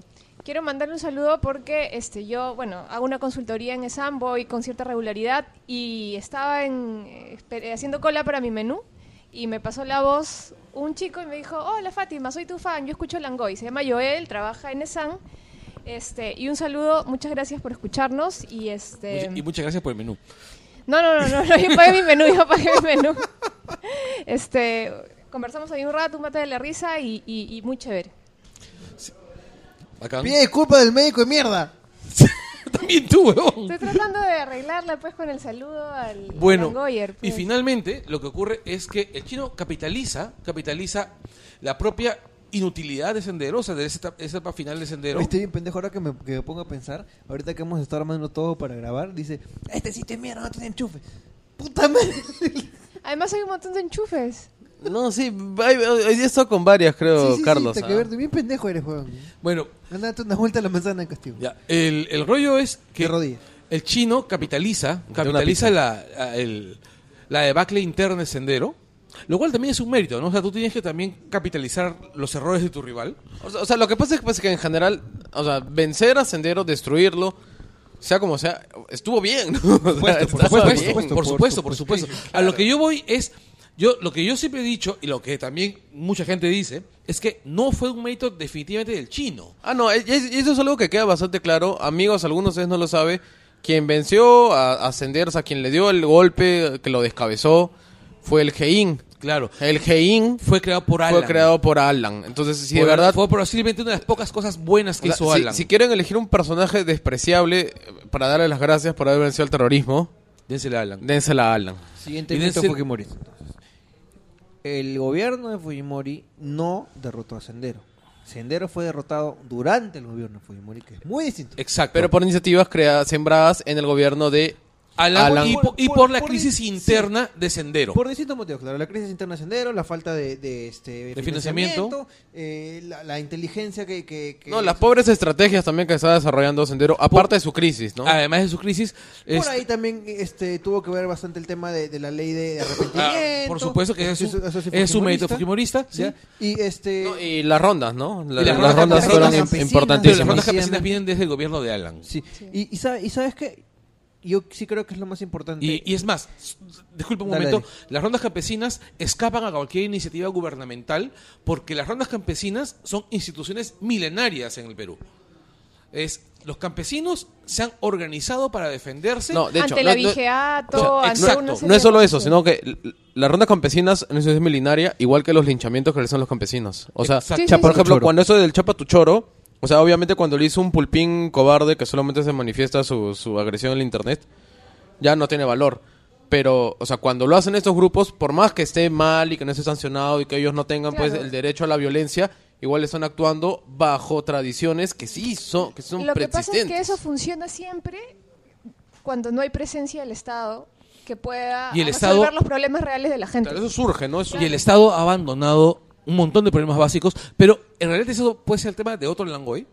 Y Y es- ¿Sabes qué es, lo- qué es lo- qué es lo triste? Que tú te vas a un pueblo así que está, eh, digamos, alejado, aislado, con poca infraestructura que lo comunique, pero vas a ver que tenía su plaza, su iglesia, un montón de cosas, instituciones que son, digamos, hasta coloniales. O sea, España, en, en hace 300 años, mantenía mejor comunicado el país que el gobierno peruano en el siglo XXI. Sí. Es así de triste. Y, y una cosita, Tenemos 200 años de, claro, 200 años de república. de paso que ya me despido porque me tengo que ir con las mismas. Así hubiera sido que Fujimori o su gobierno venciera el terrorismo, así hubiera sido así, que no lo es. Era su chamba. Era su chamba y segundo, eso no lo habilitaba al levantarse en peso todo el país Ni destruirlo moral. destruirlo moral, institucionalmente, judicialmente, cuestiones que ya décadas luego de terminó su gobierno, el país no se puede todavía recuperar. Y seguramente no lo podrá hacer, sabe Dios hasta cuándo. Así es. ¿ya? Entonces, Así es. aún así, no justifiquen nada que él pudiera eventualmente haber vencido al terrorismo. Con eso me despido, chao, nos vemos hasta la próxima semana. Gracias, Fati, por gracias. Este, es importante e- e- ese tema y quiero tocar otro otro legado más del fujimorismo, porque a veces yo siento que la gente me, me- me mira como loco. Chao, Fátima, gracias. Este, nos mira como como como locos cuando tratamos de dar cuenta lo realmente nefasto que fue este gobierno. Ya, pero mira a tu alrededor y hay muchísimas de las cosas que te parece que están hechas mierda en el Perú son básicamente herencia del Fujimorismo. Y te pongo un ejemplo bien sencillo. Este, ¿ves la cantidad de El co- Dota, el Dota peruano. la cantidad de combis, la cantidad de, de coasters y, y todo y todo este transporte público hasta las huevas que tenemos? Eso es consecuencia directa de la liber- de la liberalización económica que se supone que era la única salida para la, la crisis económica, que es discutible, ¿ya? Pero esa liberalización e- económica extrema que permitía a cualquier persona, sin ningún tipo de intervención del Estado, hacer su propio negocio para tratar de salir adelante, que es algo básicamente que, que- que se ha hecho en el Perú durante muchísimo tiempo y que nos ha mantenido vivos eh, durante la, la etapa más terrible de, de la crisis económica en el gobierno de Alan, ¿ya? Esa liberalización sin control... No, no, no, es que lo que pasa es que ya. Acá, sí yo tengo que poner así algunos puntos sobre las IES. O sea, lo que ocurre es que en el, en el momento en que se decidió estuvo muy bien, porque sí necesitabas, pues, digamos, permitir cierto rango de informalidad, o mejor dicho, ciertos procesos de, de, de semiformalidad o procesos de formalización, porque pues la gente se está muriendo, o sea, la gente Claro, está muriendo claro, de hambre y tenías pues, digamos, pre- presencias migratorias enormes y, y- y tenías que ver pues, ¿no? Y, Dinamizar sistemas, eso, sí. siste- dinamizar el mercado y, y crear sistemas económicos viables en, en- en todas las zonas de, de la ciudad, ¿no? Pues hablemos supuesto, básicamente pero Lima. después ya no Pero lo que ocurre es esto, lo que asumir ocurre es ese esto. costo. Eso está muy bien. Lo que está muy mal es cuando pones esas cosas que involucran a servicios públicos. Y el transporte público es un servicio público. Ahí sí no se tendrán que haber hecho concesiones, porque pues tenemos un problema que dura hasta ahorita y que posiblemente no se arregle hasta el año 2050. Cuando el año 2050 y se arregle el, tránsito en el país, todos vamos a estar con teleporters y no va tener sentido. Porque así es acá. Acá se hace el zanjón y cuando se termina de construir el zanjón, Lima es cuatro veces más larga. Sí, pues este. Ahora, ¿por qué decimos eso? No, es- no lo decimos de locos, ¿ya? ¿Por qué decimos que esa liberalización eh, aplicada en el, en, el, en, el, en el tema del transporte nos ha rejodido? Porque básicamente permitió que cualquier persona que tuviese un carro pudiese poner un taxi. Cualquier persona que tenía una combi pudiese poner un colectivo, un, un, un- un- un micro. Y comenzaron a... a- y- y, o sea, el, el control del, del- Estado, la regulación, todo fue prácticamente inexistente y nos llevó al- a la, a la situación que tenemos ahorita. Ya, entonces... Claro, es caos, ¿no? Puta, ahorita el gran uno de los grandes problemas que tenemos es la absolutamente ridícula cantidad de taxis que hemos tenido y, los y las situaciones en las que se ha intentado regular esto, por ejemplo, y no es por defender a Villarán que me pareció un gobierno hasta las huevas, ya, pero O el Zetame de Andrade, ¿no? Claro, cuando quisieron este, a- a- este, arreglar esto, todo el mundo se puso en contra, porque todo el mundo le encanta estar este, ser informal. Eh, el, el tema también de, ponte, la- los corredores viales o, o- o cuando No, ordenaron no, los, no, los ojo, paraderos... ojo, ah, que lo que pasa es que la reforma de transportes una Villarán fue muy mal planeada y muy mal implementada. O sea, yo creo que hay una oposición, digamos, ah, burra y a priori, que es que, que quiere su caos y quiere su desorden, y hay otra oposición que es sensible, pues porque de verdad, des- hasta ahorita, porque Castañeda obviamente no ha solucionado nada, pues no hasta ahorita hay tampoco. rutas que Y están la destruidas. todo peor, sí. O sea, Lin- Lin- todo ese corredor Lince, San Isidro, Miraflores, está destruido. Destruido totalmente. Yo hasta ahorita tengo problemas para transportarme. Mis gastos de transporte personales se han quintuplicado gracias al- al- a las malas gestiones de Zona Villarán y Luis Castañeda. ¿Tú no sales en la T? ¿Mm? ¿Tú no sales en la T que te lleva hasta hasta Benavides? Es que Salaverry es muy lejos. Bueno, seguimos. eh, eh, eh, Esta fue una muestra, fue un botón de cómo también incluso la- la- las políticas económicas, que también es otro gran mito fujimorista, que puta, fueron el deshuevo, fueron la última chupalma, fue lo máximo, también nos han terminado cagando. Ya, yo pienso que la hiperliberalización, ya, porque podemos estar de acuerdo en algo, Felipe, que sí en cierto momento fue necesario liberalizar un poco el, el- el tema económico. Mira, yo discrepo. Pero ¿sabes qué? Esa, esa, ese descontrol, No, weón. no, lo que pasa es que, es que también, lo que pasa es que eh, creo que estás hablando un, un- demasiado abstracto, ¿no? O sea, cuando hablamos de liberalizar, ¿de qué estamos hablando exactamente? Por ejemplo, una cosa es, es desregular un poco lo que es negocios para pequeñas y microempresas. Por supuesto. Con lo cual yo estoy 100% de acuerdo. Sí, también yo. Porque, digamos, tú necesitas ese tipo de actividades que son los que mueven la economía, pues permiten generar ingre- ingresos adicionales para la gente Claro. cuando necesita todo lo demás. pero Ese es un punto. Hay otro punto que es, digamos, cuando pues cuando el chino parcela y vende las empresas estatales. O sea, ese es otro punto completamente otro punto. distinto. No, no, pero a lo, a lo que voy No, en, en- en- en- este, en este es caso cuando, es- cuando el chino vende las empresas estatales y se roba la plata. No, es- justamente ese, es el, ese es tema. Eh, pero si se dan cuenta, de- desde ese momento hasta ahorita, el hecho de que el Estado regule se convirtió en un pecado mortal. Ya el. Estado no puede regular una chota porque se aparece todos los putos gremios este, económicos, eh, No, este, se- empresariales. empezando por Bullard. Bullard. Bullard. Bullard y Mariategui, que son el tonto y el más tonto. No, y no solo ellos, es Cecilia Blum, es toda la fucking Confiep, todos los mineros que se han... Que, es Se han como- radicalizado. Como, además. como, como dice ese David Rivera en una columna que ha salido hoy día que está muy buena, deben leerla en el comercio.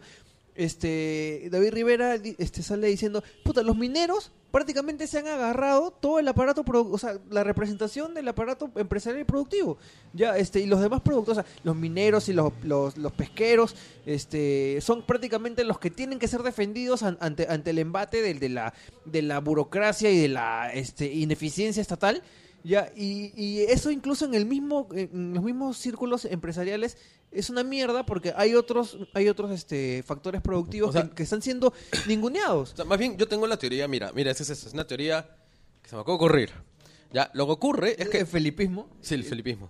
Ya, lo que ocurre es que mucha gente, digamos, trabajó desde vendiendo ambulante o poniendo negocios chiquitos o tal cosa donde, cuando se liberalizan o, diga- o digamos con estas grandes migraciones, porque a la gente al final los permisos estatales no le importan. O sea, cuando va y lo hace. ¿Ya? Yo creo que estaríamos mejor si, digamos, si esa tradición familiar de pequeño comerciante se hubiera mantenido. Porque, pues, digamos, esa gente, el mismo hecho, pues, de, estar en un negocio, le hace entender el valor del dinero y le hace entender el valor de la propiedad. ¿Ya? Pero en cambio, pues, digamos, pusieron a sus hijos a estudiar y por algún motivo 80% han terminado estudiando administración y trabajan en empresas.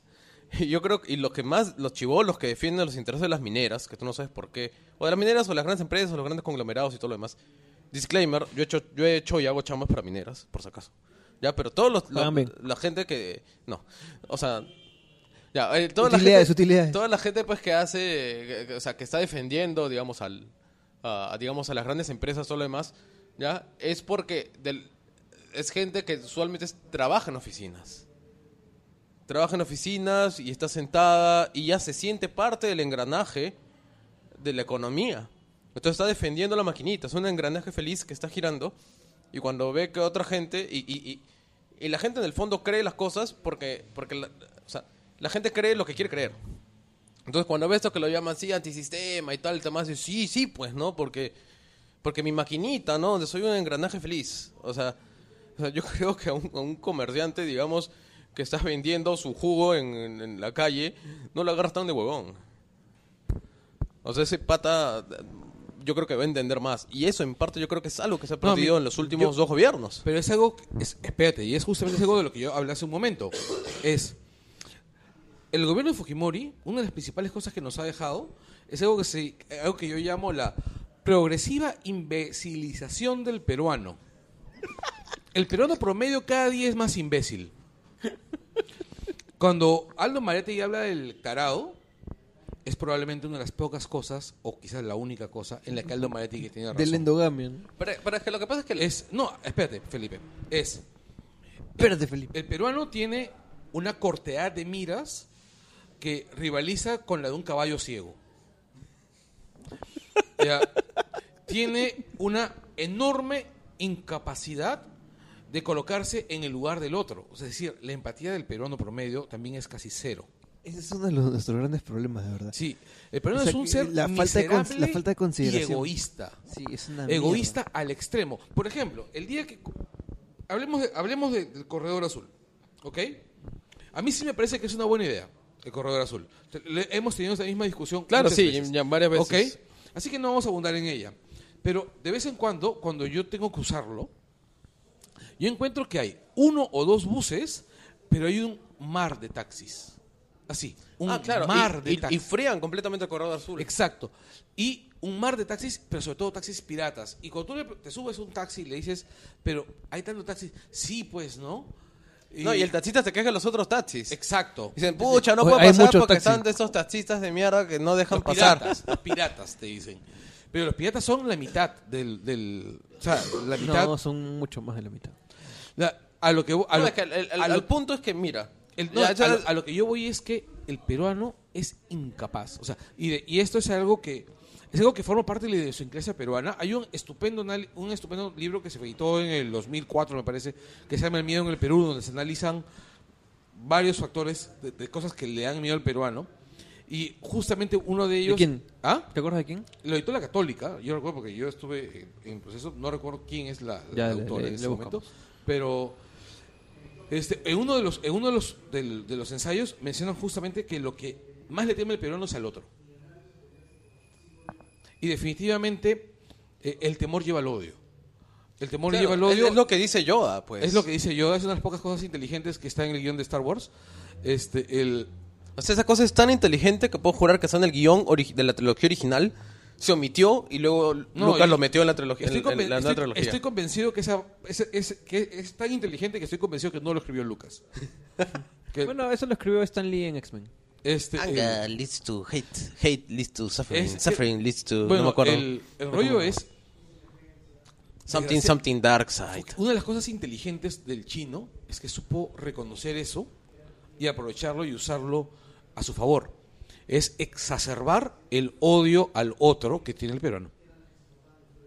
Exacerbarlo. Es el peruano decirle, ese que piensa que, que- que piensa distinto que tú, Yo en me- realidad Yo me deprimí, weón. ¿Por qué mierda En realidad quiere Ya, destruirte. Vamos a romper todo. Vamos. Ya, ese, tú, tú que trabajas, tú que trabajas en, ¿cómo se llama? En, en, una, en una pesquera, ese huevón que se opone a que tú extraigas hasta la última, hasta la última anchoveta del mar, no, no es que esté preocupado porque no se, porque se agote el recurso, porque no depredes el, el recurso. Lo que no quiere es que tus hijos coman.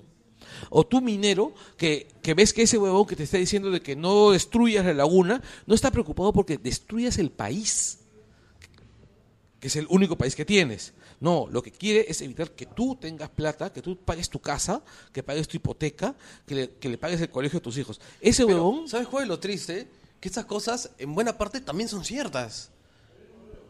O sea, hay muchas instancias en las que eh, mucha gente se está oponiendo, digamos, a ciertas actitudes de las grandes empresas, no porque haya hecho un, so- un sosudo análisis de, digamos, de los riesgos medioambientales que, que incluyen, sino simplemente porque le llegan al pincho. No, o, está sea, o sea, Eh, digamos... estoy, o estoy sea, convencido, yo- estoy convencido de... yo he viajado bastante hace unos cuantos años por diversos motivos y yo me he ganado pues con, por ejemplo, cuando se puso de moda que el, que, que el floro formal para enfrentarse, digamos, a la minería o las empresas sea por el tema del ambiente. O sea, hace 3, 4 años, cuando todavía no estaba de moda, era otro floro. O sea, digamos, yo sí lo sentí que en muchos casos era un floro. O sea, No, yo, es que- yo- yo- yo entiendo que de verdad hay un problema no, ah, ambiental. No, hay un rollo, Sí. hay un rollo importante antiminero. Pero hay un rollo que es Hay un ro- regionalista y hay un Y que rollo es que es pues, porque- regionalista ya Pero y en que- parte está motivado por el odio. No, y te- a pesar no- de que yo, no- yo en el fondo yo soy un federalista y yo sería feliz de que el Perú se federalice más, ¿no? No, o sea, mira, O sea, yo pero- entiendo que mucha parte del odio de las mineras es básicamente porque las mineras... No, y, y porque son No dejan odios, mierda. an- Te han hecho no, y mierda, porque son claro. odios antiguos. O sea, el problema de Cajamarca es porque son años de años de años de años Por de explotación. ¿Ya? Y hay gente pues que lo odia pues porque ya, ya, ya nació, o sea, ma- mamó el odio y la teta, con No. la teta asustada. no, o sea, por ya- supuesto, no, estoy convencido de, de- de una cosa. o O sea, el- lo que tú dices es 100% cierto. O sea, ya el peruano es hater. claro. Mira, Oye, para, para Necesita terminar- excusas muy sencillas para marginalizar al otro. Mira, yo te voy a dar un ejemplo, un ejemplo que, que sale absolutamente del caso, ¿ya? Que es Raymond Manco. ¿Ya? Raymond Manco probablemente sea uno de los casos de jugador más vilmente desperdiciados de la historia del fútbol peruano. Es un tipo que salió con talento, con talento definitivo, ¿no? O sea, el tipo era talentoso. La hizo, ¿no? O sea, fue el mejor jugador de ese, de ese Superó torneo a, Ja- a James. a James, sí. Y pudo haber llegado a ser un gran jugador. Lamentablemente el Chivolo jugaba en Alianza y tú sabes que Alianza, el camerín de Alianza es un cáncer. ¿no? Y puede convertir al, al- podría convertir a, a Messi en Valdir. ¿No? Pero con solamente pasar por enfrente del camerín, ¿ah? ni siquiera entrar. Ya, o sea, eh, Mirar nomás. sí, mira, as- asomarse a ver qué, qué pasaba ahí, ¿no? Se, se- se le pone- se le empieza a encrespar el pelo. Ya carajo. Ya. That's Y racist. este, el, Super racist. Ya, Y el rollo es, yo recuerdo que comenzó cuando, cuando Manco comienza a, a- cuando comienza a jugar en el primer equipo de Alianza y comienza a decir sus botadas, sus cojudeces, pero el tipo todavía está jugando bien, comienza una andanada de ataques contra el chivolo. Básicamente Philip Butters y un par de diarios más, que empezaron a darle así con palos y pao. Y bueno, Manco pues nunca ha sido un sujeto demasiado brillante y solía decir estupideces cada vez que le acercaba un micro porque es lo que podía hacer, pues, Pero ¿no? aparte, él no tiene ningún deber en, en- en decir cosas inteligentes. No, pero cosas como haber jugado cinco partidos y decir, con Alianza y decir, bueno, ya cumplí mi ciclo. Eh, sí, pues no, es cosas, es, es Es estúpido. que puede ser estúpido, sí. Pero la gente no es simplemente dices, puta, qué estúpido es este huevón. No, sino es. Eh, es que, no, es que en serio sí era, era, era profundamente idiota, pero defi- definitivamente el chivolo pues ha recibido una carga de odio que solamente comparable con la carga de odio que ha recibido Flavio. Oh, mira, otro ejemplo parecido a ese caso del de Smash es el de Smash. Por ejemplo, ya. Smash, el- para los que no siguen mucho el Dota, es un jugador de Dota, todo lo demás. Participó en un par de torneos internacionales. Y le fue con bien. poca- con, con- con resultados moderados, ¿no? O sea, ganaron unos cuantos. Eh, Lo único que ganó fue el, el- el, este MVP nomás y era Ganó un MVP. ya. votación del público. Ganaron un par de partidos, o sea, digamos, resu- resultados de mediocres para malos, pero se presentaron internacionalmente todo. Ya, y ahora ha puesto su academia acá para, para dar clases. Entonces, el asunto es, ya.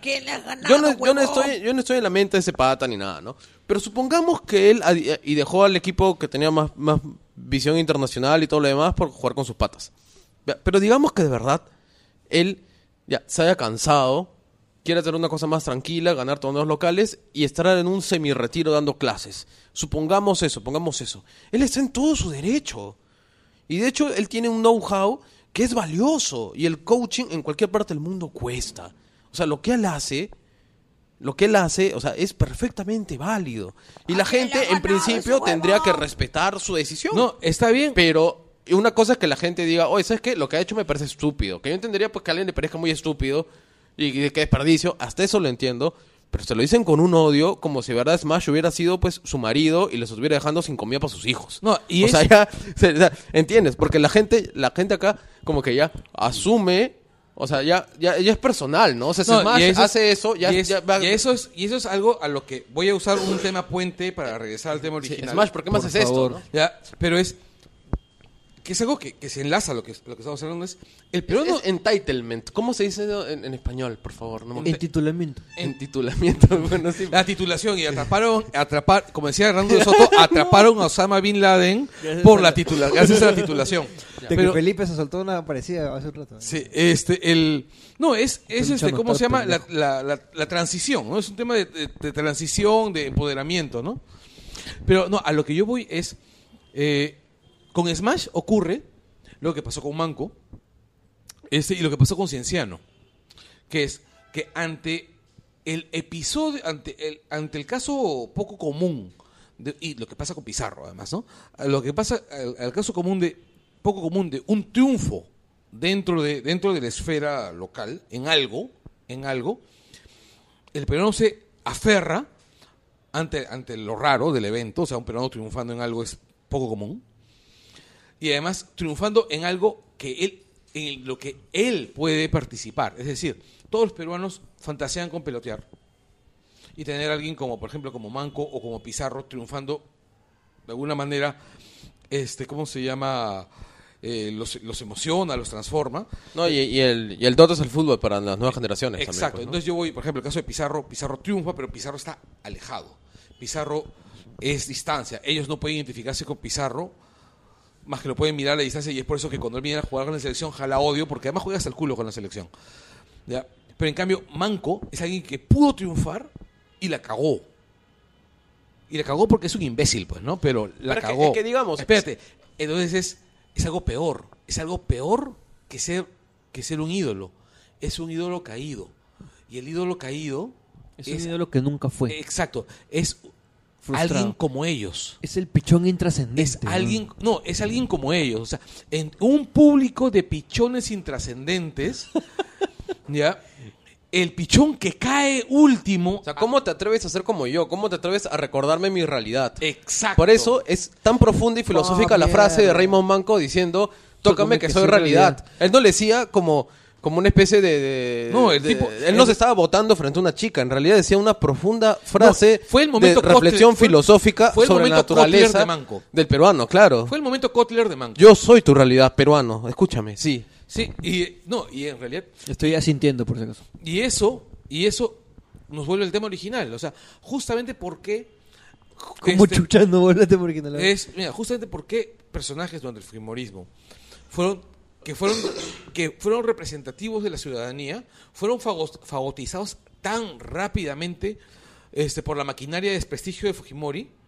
Fue Porque la gente está pre- pre- predispuesta al odio.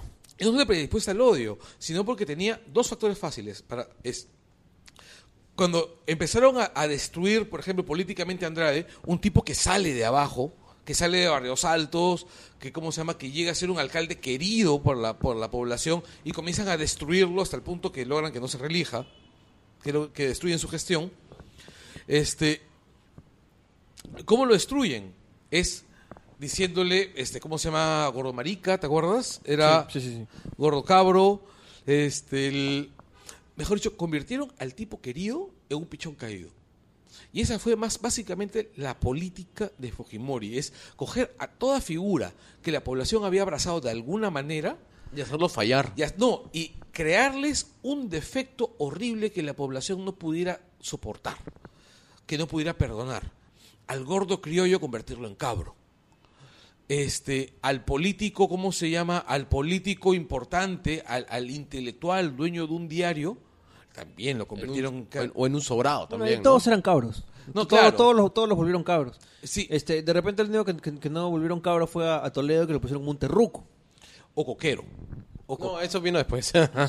No, claro, no, claro. Con Toledo fue Terruco. Con Descanseco se metieron, pero con Descanseco fue algo bien complicado porque mm, hasta, hasta ahora no entiendo cómo no pudieron encontrarle.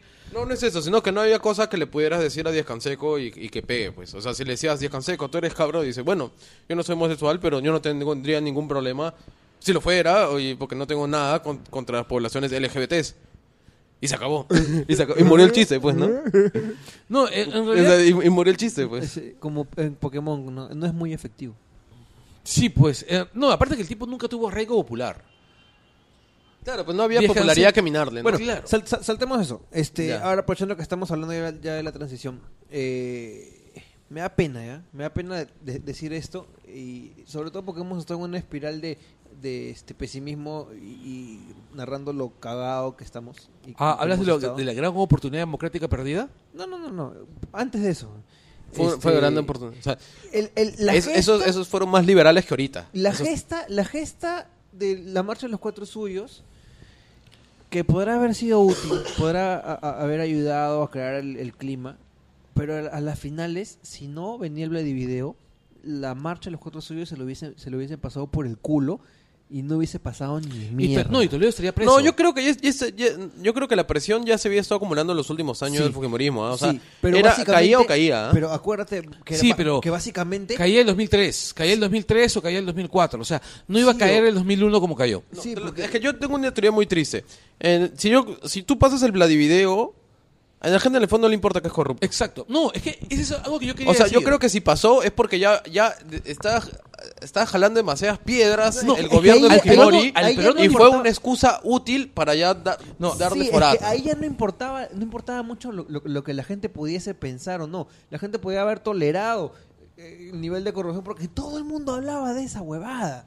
Al no le importa la corrupción. Pero ya, o sea, Le importa era- el escándalo. exacto, era tan escandaloso ver a, al- a- a Beto Curi recibiendo Mira, fajos no, mira, de yo creo, de yo, cre- billetes, yo creo que si ahorita pones algo del nivel de los Vladivideos pro llanta, No, olvídate. No, si las agendas nomás todo el chongo que están haciendo. pero, escucha, no, pero la- escucha. las agendas es un chongo a nivel periodístico, Pero- la pero- gente tal, en el fondo la gente no le importa. No, no, olvídate. ta- ¿Tú qué crees que no, la gente le- no, no, van a no, querer no. vacar al gobierno por el No, tema de las agendas de no, Nadine? No, no, no es que la van gente- no, no es que van a querer acá, pero No, todavía lo se que pasa es trepan que- para sacarle o la sea, mierda. No, le van a sacar la mierda, pero no, lo que pasa es que le van a sacar la mierda, pero no se lo van a tirar.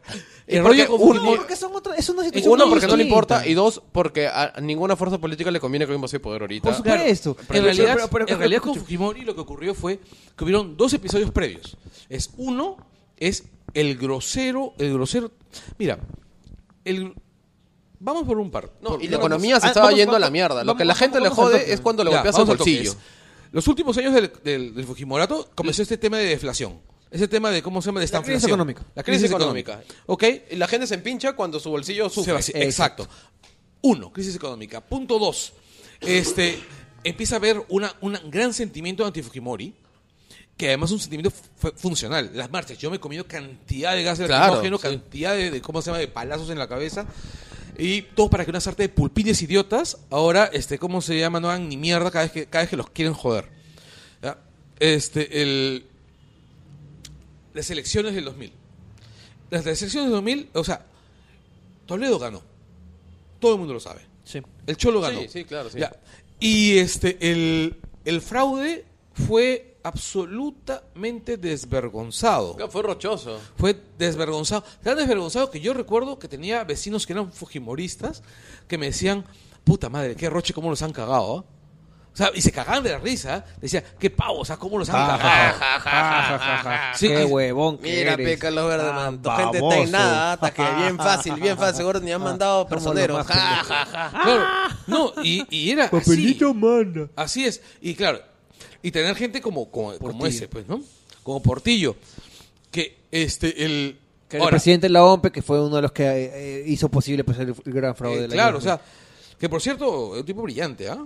Sí, sí, sí, era un gran pendejo. Sí. Era un, un cara de Ya, huevón. y este y, qué ocurre es tienes el, la crisis tienes ese, ese gran sentimiento tienes el hecho de que la gente le habían metido la yuca y estaba recontra empinchada por, el- por ese rollo sale la gran marcha que lo que hizo fue catalizar el descontento y aparecen los Ya, videos. Pero Aparecen es los que- es videos. que ahí está, ahí está, pues, ahí está. Y aparecen los videos y los videos lo que hicieron fue simplemente Dar una fueron- prueba fueron la- contundente no, para fueron- un tema legal ya. No, claro. Es Fueron que- la es gota cosa- que rebalsó el La vaso. cosa va más por ahí, no es tanto presión popular. ¿Sabes por qué, Verdeman? Porque tú dices... eh, Porque esa es evidencia de es- crimen, no, no, evidencia de... Exacto, no, pero mira, el- o sea, el- tu justificación de, la, la parte de que cuando tocan el bolsillo, carajo, en el gobierno prista estamos Peor. la crisis económica era más mucho más pendeja, ¿ya? ¿Y sabes Claro. qué, y sabes qué pasa? Ahí no Y no- se acabó el gobierno prista, porque Sí. se acabó cuando tuvo que acabarse. Exacto, El entonces- problema era que con Fujimori, como gana las elecciones, no había cuándo acabar. Exacto. Y la gente dijo, ¿hasta cuándo va a durar este huevón en el gobierno?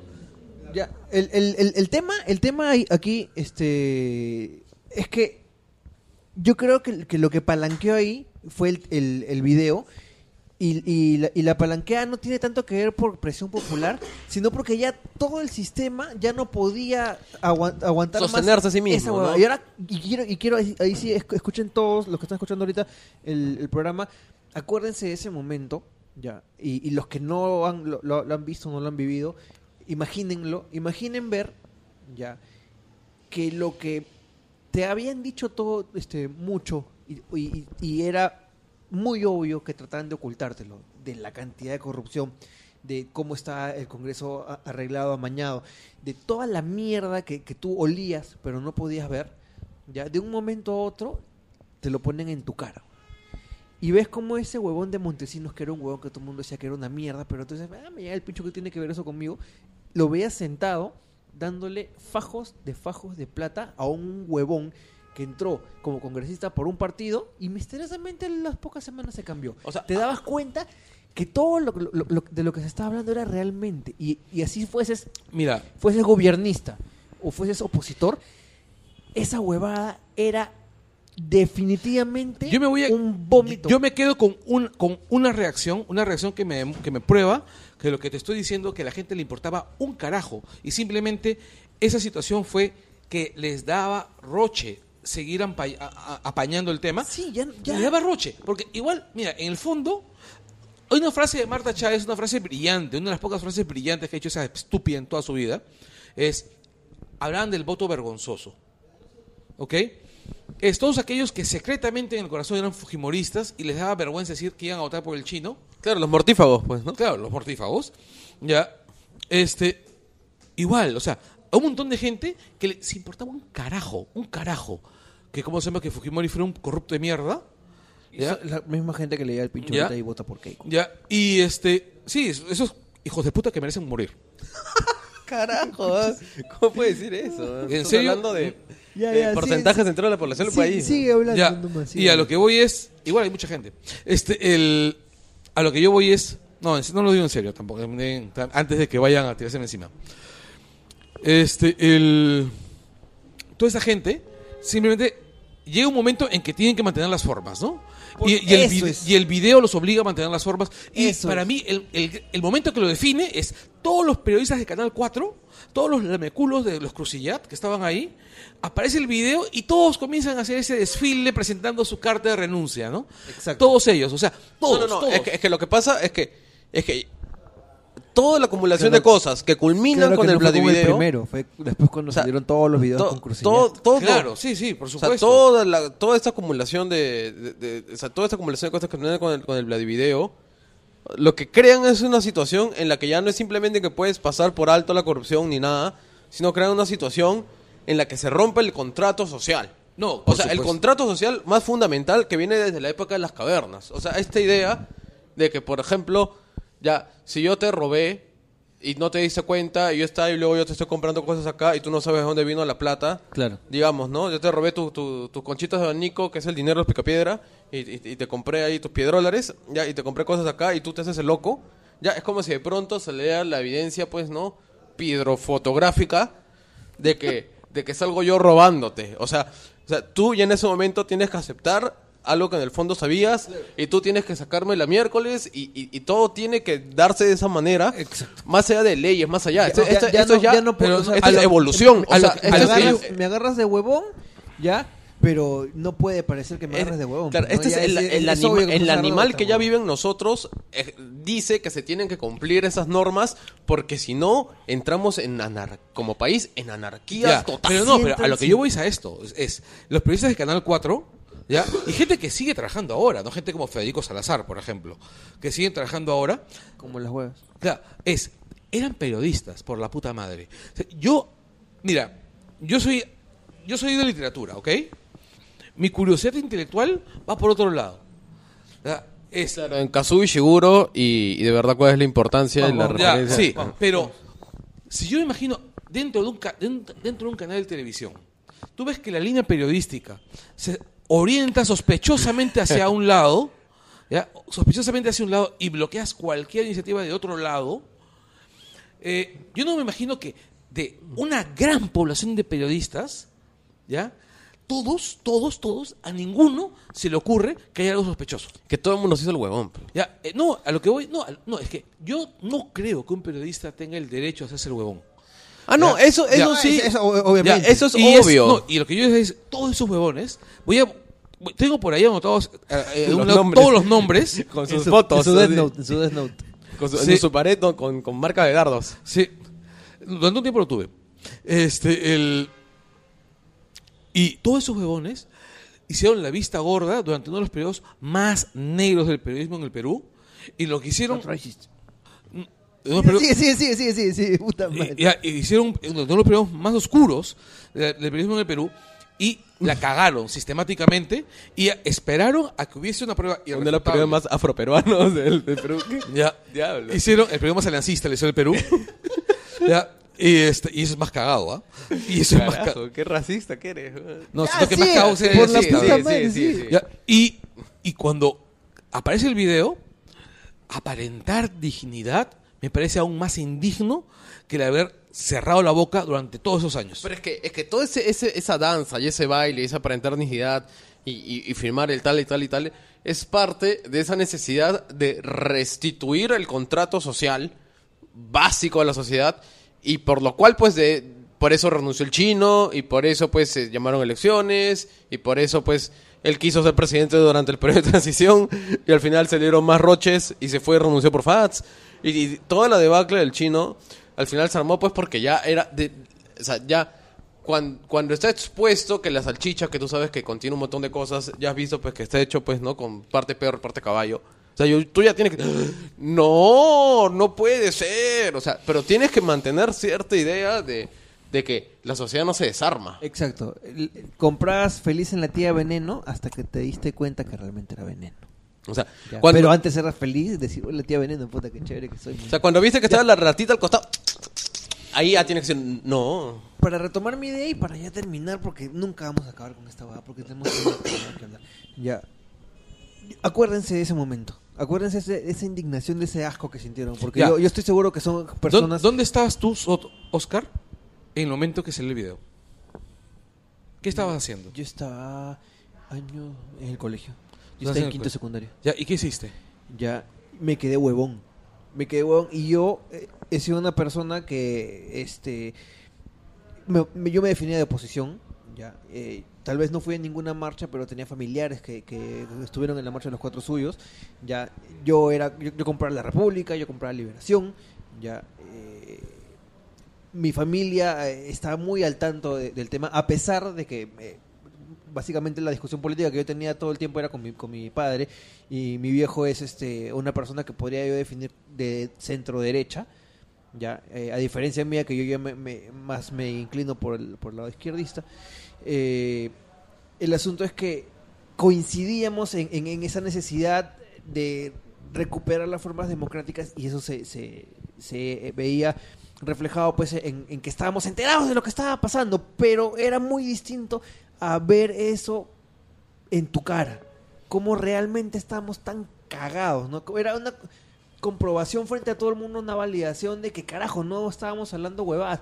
Y era un asco, weón. era un asco, era una indignación horrible. Ah, Tú, Felipe. Bueno, cuando ocurrió, yo estaba en mi casa, también estaba en el colegio.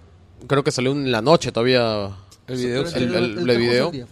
Ya, ah, y lo que yo me acuerdo es que dije, bueno, ya cayó el guante, ¿no? O sea, no es, no es posible que, que continúe el gobierno porque ya es demasiado. ¿Ya? Y de ahí no le presté más atención porque en esos tiempos yo era otaku.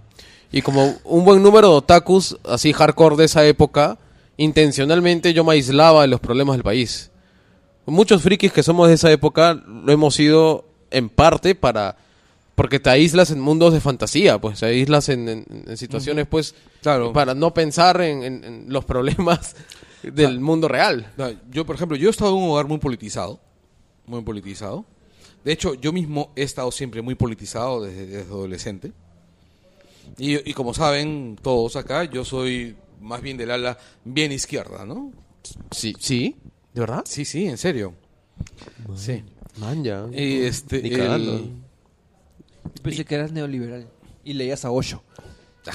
Yo pensé que tú votabas por Maurice Le Pen. En, sí, para- le- le- le- Ya, ya, sí, es por Bueno, yo estaba, en la- yo estaba en el trabajo. Yo estaba en, en ese entonces yo trabajaba en Ibero. Dos de mis compañeros, incluido la cajera, pucha, la cajera era fujimorista a ultranza. ¿Ok? Era fujimorista a ultranza. Yo recuerdo que ese día fue particularmente malo para mí. No recuerdo qué había ocurrido, pero yo ese, ese día estaba de humor de mierda. ¿Ya? Y sale lo del video. Sale lo del video. Y recuerdo que lo veo, lo veo este por, por tenemos un televisor chiquitito debajo de la caja, Ya. ¿ya? Y el video y mi primera reacción fue, no puedo creerlo. Después la cajera estaba callada. Y este la uno, uno chico dijo, bueno, pues era cierto todo, ¿no? Y yo lo quedé mirando, estupefacto de que hubiera alguien tan estúpido que necesitara una prueba de esas para saber algo que era evidente. Porque a mis ojos, todo, o sea, todo el, el gobierno estaba absolutamente podrido. Y me estaba haciendo mi lado anarco. Y este, el. Y una vez que yo veo esto, es, sentí un alivio. Puta madre, nunca me sentí tan aliviado en, en- en muchos, en mucho tiempo. O sea, era sentido algo así como que todo el mundo, por primera vez, sentía lo mismo, el mismo asco, o por lo menos la misma certeza sobre la podredumbre del gobierno que yo estaba sintiendo. Y dijiste, aquí cambia el Perú. En el 2015 estaremos en tercer superior en la prueba PISA. No, alucina, alucina que durante algún tiempo. No, yo, yo- mi ilusión, mi ilusión no llega hasta el año siguiente, hasta el gobierno de transición de Paniagua, donde yo realmente, yo fui de los que realmente creyó, de los que recibió un mensaje de texto este con el gabinete, con ese gabinete maravilloso que hizo Paniagua, ese gabinete ilusionante de Paniagua. Que estaba Villarán. Sí. Sí. sí, sí, sí, pero también estaba, por ejemplo, estaba Marcial, Marcial. ¿ya? Educación, ¿no? Educación. Y estaba como Pero si- Marcial también eres un villano. No, y estaba Pe- Marcel Rubio, el de la PUC. sí. Estaba Pérez de Cuellar, pero es un tipo que tenía una visión. Y estaba Pérez de Cuellar. Ya, ahí sí, ahí sí. ahí sí. Ya, eh, a lo que voy es que era un gabinete que ilusionaba. ¿Ok? Y yo no volví a. Por lo menos sentía. Sí, pues en esa época estábamos... Por, por lo menos. Y además venía de, de 11 años de odiar al país. De odiar todo lo que tuviese que ver con el gobierno. Y fue un año en el que deseé reconciliarme con, con la ilusión. ¿No? Y no funcionó, ¿no? Y no, y no funcionó porque además hay algo en mí que me impide tener fe en el gobierno, ¿no? Bueno, eso, eso rescatemos. Es, eh, eh, la gente que está escuchando, acuérdense de esa mierda, acu- acuérdense de ese sentimiento. No, yo creo que no tienen que acordarse lo malo, muchachos. O sea, a mucha gente dice esa frase de ni olvido ni perdón. Pero yo creo que lamentablemente sí tiene que haber perdón. No, eso O sea, y no, no estoy hablando de perdón para los, sino de que algunas cosas las tenemos que dejar de atrás. Sí, sí, sí. Es, Ya, es que y antes que concentrarnos, por ejemplo, en todo lo cagado Y- no, que y- hizo el chino, concentrémonos en esos meses del gobierno de Paniagua. Sí, no, no, pero está... O sea, se pudo, después de una época bien oscura, se pudo tener un buen gabinete, Sí. se No, pudo tener cosas buenas y Pero lo es- podemos volver a No, tener. pero es que esa vaina fue un paréntesis, porque en realidad hay algo que, que tienen que tener en cuenta. El chino ganó. El chino ganó, o No, sea, pero es que se ga- puede haber- espérate, no, pero- en su gran guerra por destruir el país, el chino ganó. ¿Por qué? Porque creó todos esos chivolos que han creci- que fueron formados durante esos años, esos años negros en los cuales se convirtió la inteligencia en un defecto, la cultura en un defecto, el espíritu crítico en un defecto, ahora son esos, son, su- son tu jefe. To- Todos esos huevones son eh, managers en empresas, son, eh, son tipo... An- Analista senior. Claro, todos esos patas eh, que tienen 30 años, es muy probable que sean los jefes de estos, de estos, de estos pulpines. Y por eso las estos- empresas funcionan a medias y No, por y- eso no, los eventos aparte- no salen bien. No, pero no solamente- por eso... No, pero no solamente eso. Esos- a esos tipos se les ha enseñado a despreciar profundamente el derecho de los demás. Cada vez que te quejes porque tu jefe te, te maltrata, ese huevón ha sido forjado por el Fujimorismo. Cada vez que te quejes porque tu jefe te roba tus horas extras, te roba tu gratificación, te roba tu plata, ese huevón ha sido forjado Es por el producto de la pacificación del gobierno. Así es. Cada vez que alguien, alguien abuse por- de tus derechos, recuérdalo. El chino posibilitó toda esa mierda. ¿Ok? El chino es posiblemente la mierda más grande que ha pasado por el Perú desde la guerra con Chile. Es posiblemente la tragedia más grande del país, junto con Sendero, desde la guerra con Chile. No ¿cuál ha habido nada, no ha habido ningún fenómeno en el Perú Ni la puta hiperinflación. Claro, ningún fenómeno que haya sido capaz de condenar el futuro del país de la manera como lo ha hecho el Y Fujimorismo. seguirlo condenando. Porque Así es, la, estructura, eso. la estructura y, y la nomia que estamos viviendo, o sea, es hija del chino. Así Y es. se mantiene y no hay nada que le está haciendo cambiar. Exacto. O, sea, cuan- cuando, el el SUTEP hace su huelga y tenemos una generación perdida, y tenemos una generación perdida pues por esa huelga terrible que hace el SUTEP, es producto de este, es de, de este mismo, mismo pensamiento de que se juega el resto, pues, ¿no? Así es. Ahora, este, quiero rescatar lo, lo que decía Felipe, este, el perdón, la reconciliación, también pasa porque los que la han cagado reciban su merecido. Exacto. Ya, eso es parte de la A mí, a mí me resulta inaudito, por ejemplo, que gente como Marta Chávez estén caminando por la calle. Esa mujer debería estar en el frontón. ¿Cuándo un- Deberían, o sea, yo, o sea, yo siempre he pensado que el frontón debería ser rehabilitado como prisión y mandar Como ahí- colonia penal. Y, exacto, y enviar ahí a los presos por corrupción. Enviar, y obligarlos a que pesquen, ¿no? A que pesquen, a que, a que se la, a que se la, a que se la lleven. O sea, gente como Marta Chávez, gente como, como, bueno, Fujimori está preso, eh, gente como Yoshiyama, gente como Carlos Rafo. Gente, Carlos Rafo es una persona que anda, anda, anda, anda, ¿cómo se llama? Pasando su lava por ahí, pero ese huevón es responsable de mucho del proceso de, de imbecilización del peruano. O sea, Rosy Ward ha sido utilizada pues como, como arma de batalla junto con Ana Kohler, junto con Laura Bozo. O sea, y, y esas personas están caminando por la calle tranquilamente. Y, Sí, y se está y- reivindicando toda y esa mierda. y, son, y son culpables de receptación. Sí. Ya, eh, eh, pero sí, es cierto, pues tiene que haber reconciliación, tenemos que ir hacia adelante. También es bueno... No, o sea, yo nunca he dicho que No, no, los yo- yo- crímenes no yo- se tengan que, No, que claro, pagar. sí, no, yo, yo te, yo te entiendo, yo te entiendo. O sea, cuando hablas de perdón, no hablas de lo que lo que dice, lo que dice por ejemplo, Movadef. ¿Ya? ¿no? El- claro, el- y es, espérense, y otra cosa que hemos, que no hemos tocado es la destrucción del poder judicial. O sea, es- y mucha de esa gente está libre por eso. Exacto. Ya, entonces, eh, sí, pues es cierto lo que dice Felipe y, y- y, sí, o sea, no, no, le quiero dar la dimensión realmente que tú le estás queriendo dar, ¿no? Para completar la idea. Eh, pero ¿saben qué? Tal vez es importante recordar esa indignación y recordar toda esa mierda, porque es la responsabilidad de nosotros de tratar de que no vuelva a, a pasar. Por más de que parece una situación, una, una empresa imposible, ¿ya?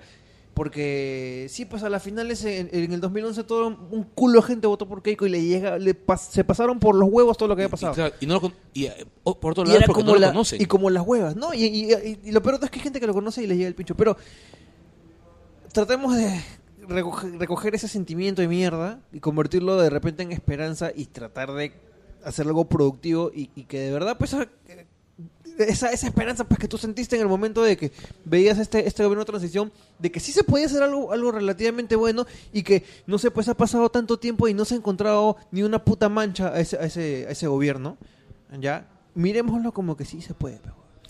y hay un tema más. El chino es responsable del Movadef. Claro, ¿Y definitivamente. saben por qué sí. es responsable del Movadef? Porque las fuerzas del chino se dedicaron a evitar y sabotear que el informe de la CBR se enseñe en colegios.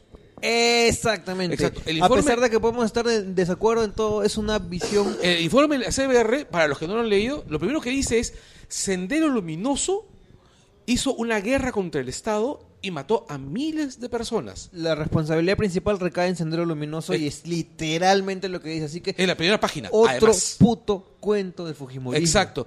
Y es Nadie reivindicaba a nadie ahí. Exacto. Y el informe en la CBR, de haberse enseñado en el colegio, hubiese impedido que el Movadef, hubiese impedido que el Movadef tenga campo, tenga campo fértil donde reclutar. ¿Ok? Pero ¿qué ocurre? El Fujimorismo se negó a que se enseñara el informe de la CBR. ¿Por qué? Porque si se hubiese enseñado, Keiko no tendría 20%. Keiko no tendría 20%. Definitivamente. Eso sí no sé, pero sí debe haberse enseñado igual el, el- el informe de la No, es que no, es el informe de la CBR también coloca las responsabilidades de parte de la- del gobierno, del gobierno de Fujimori y de la iglesia. No, es que yo, yo estoy convencido de que el Fujimorista que vota conciencia por Fujimori, o sea, no tiene menor reparo en, en entender que, que si algunas personas tienen que morir como bajas aceptables, se mueran nomás. O sea, eso es algo que me queda Sí. clarísimo. Y bueno, Listo, ya se, se- tenemos que acabar el Langoy, Sí, ¿no, Jar? Sí, tenemos que terminarlo porque ya es tarde y aparte este, Nos me va a botan sacar también. la puta madre en, el- en la, en la cochera. Este, voy a dejarles con un tema que es un tema mexicano, ya que es- este se llama el informe de una banda que se llama Draxen. Ya el tema no es de gran calidad, pero la letra me parece muy ilustrativa porque es está cantada desde el punto de vista de un gobernante eh, sincerándose con su pueblo y diciéndole te agarré huevo. Ya, y es un tema como para cerrar. Me hubiese gustado leerlo los comentarios, este, sorry de verdad, pero hemos tenido una grabación media accidentada. Ya, eh, pero yo sentí y- y- e incluso eh, insistí con hacer ese tema porque sí, pues ya me quería poner un poco serio porque este tema de verdad a mí me llega, me recontrallega el pincho. Sí, Ya. notarán que a mí también. Ya, me, me recontrallega el pincho que, que se viene un año electoral y vamos a estar otra vez en la misma mierda. Ya, Va a entonces, ser la campaña más sucia. por lo menos, por No, lo menos- lo- ese es lo peor. O sea, ojalá fuera una campaña sucia y se masacren. Nadie se va a masacrar. O sea, esta campaña ya ha sido firmada ya. Sí. O sea, tiene dos o tres eh, posibilidades y esos dos o tres personas con mayores chances se sentaron en una mesa, tomaron un té y he hecho este chiste creo antes y han decidido cómo se van a repartir el país dependiendo de, de quién gane. Así que- Entonces, o sea, no quiero sonar de- de- de- de- de- deprimido, pero Sí, este- nos, nos espera un 2006, 2016 bien negro. Es, es, es, es deprimente ya, pero este ya pues compartamos un poco un poco un poco de esta mierda y tratemos de, que desde, el Langoy, desde el Langoy trataremos de contar chistes durante todo este periodo para, para paliar un poco lo que se viene. Sí, ya, eh, gracias por escucharnos. eh, lo dejo con esta canción y la próxima semana pues regresaremos con algo más cague de risa. De verdad hemos terminado más molesto de, de, Sí, de yo, me, comenzamos. yo me he irritado jodido. Bueno, gracias de todas maneras. eh, y este ha sido puta, debe ser el lenguaje más serio que hemos hecho en nuestra puta Sí, vida, ¿no? el Langoy más serio. Ya, este, nos escuchamos la próxima semana. Chau, chau, chau. Chao, chao.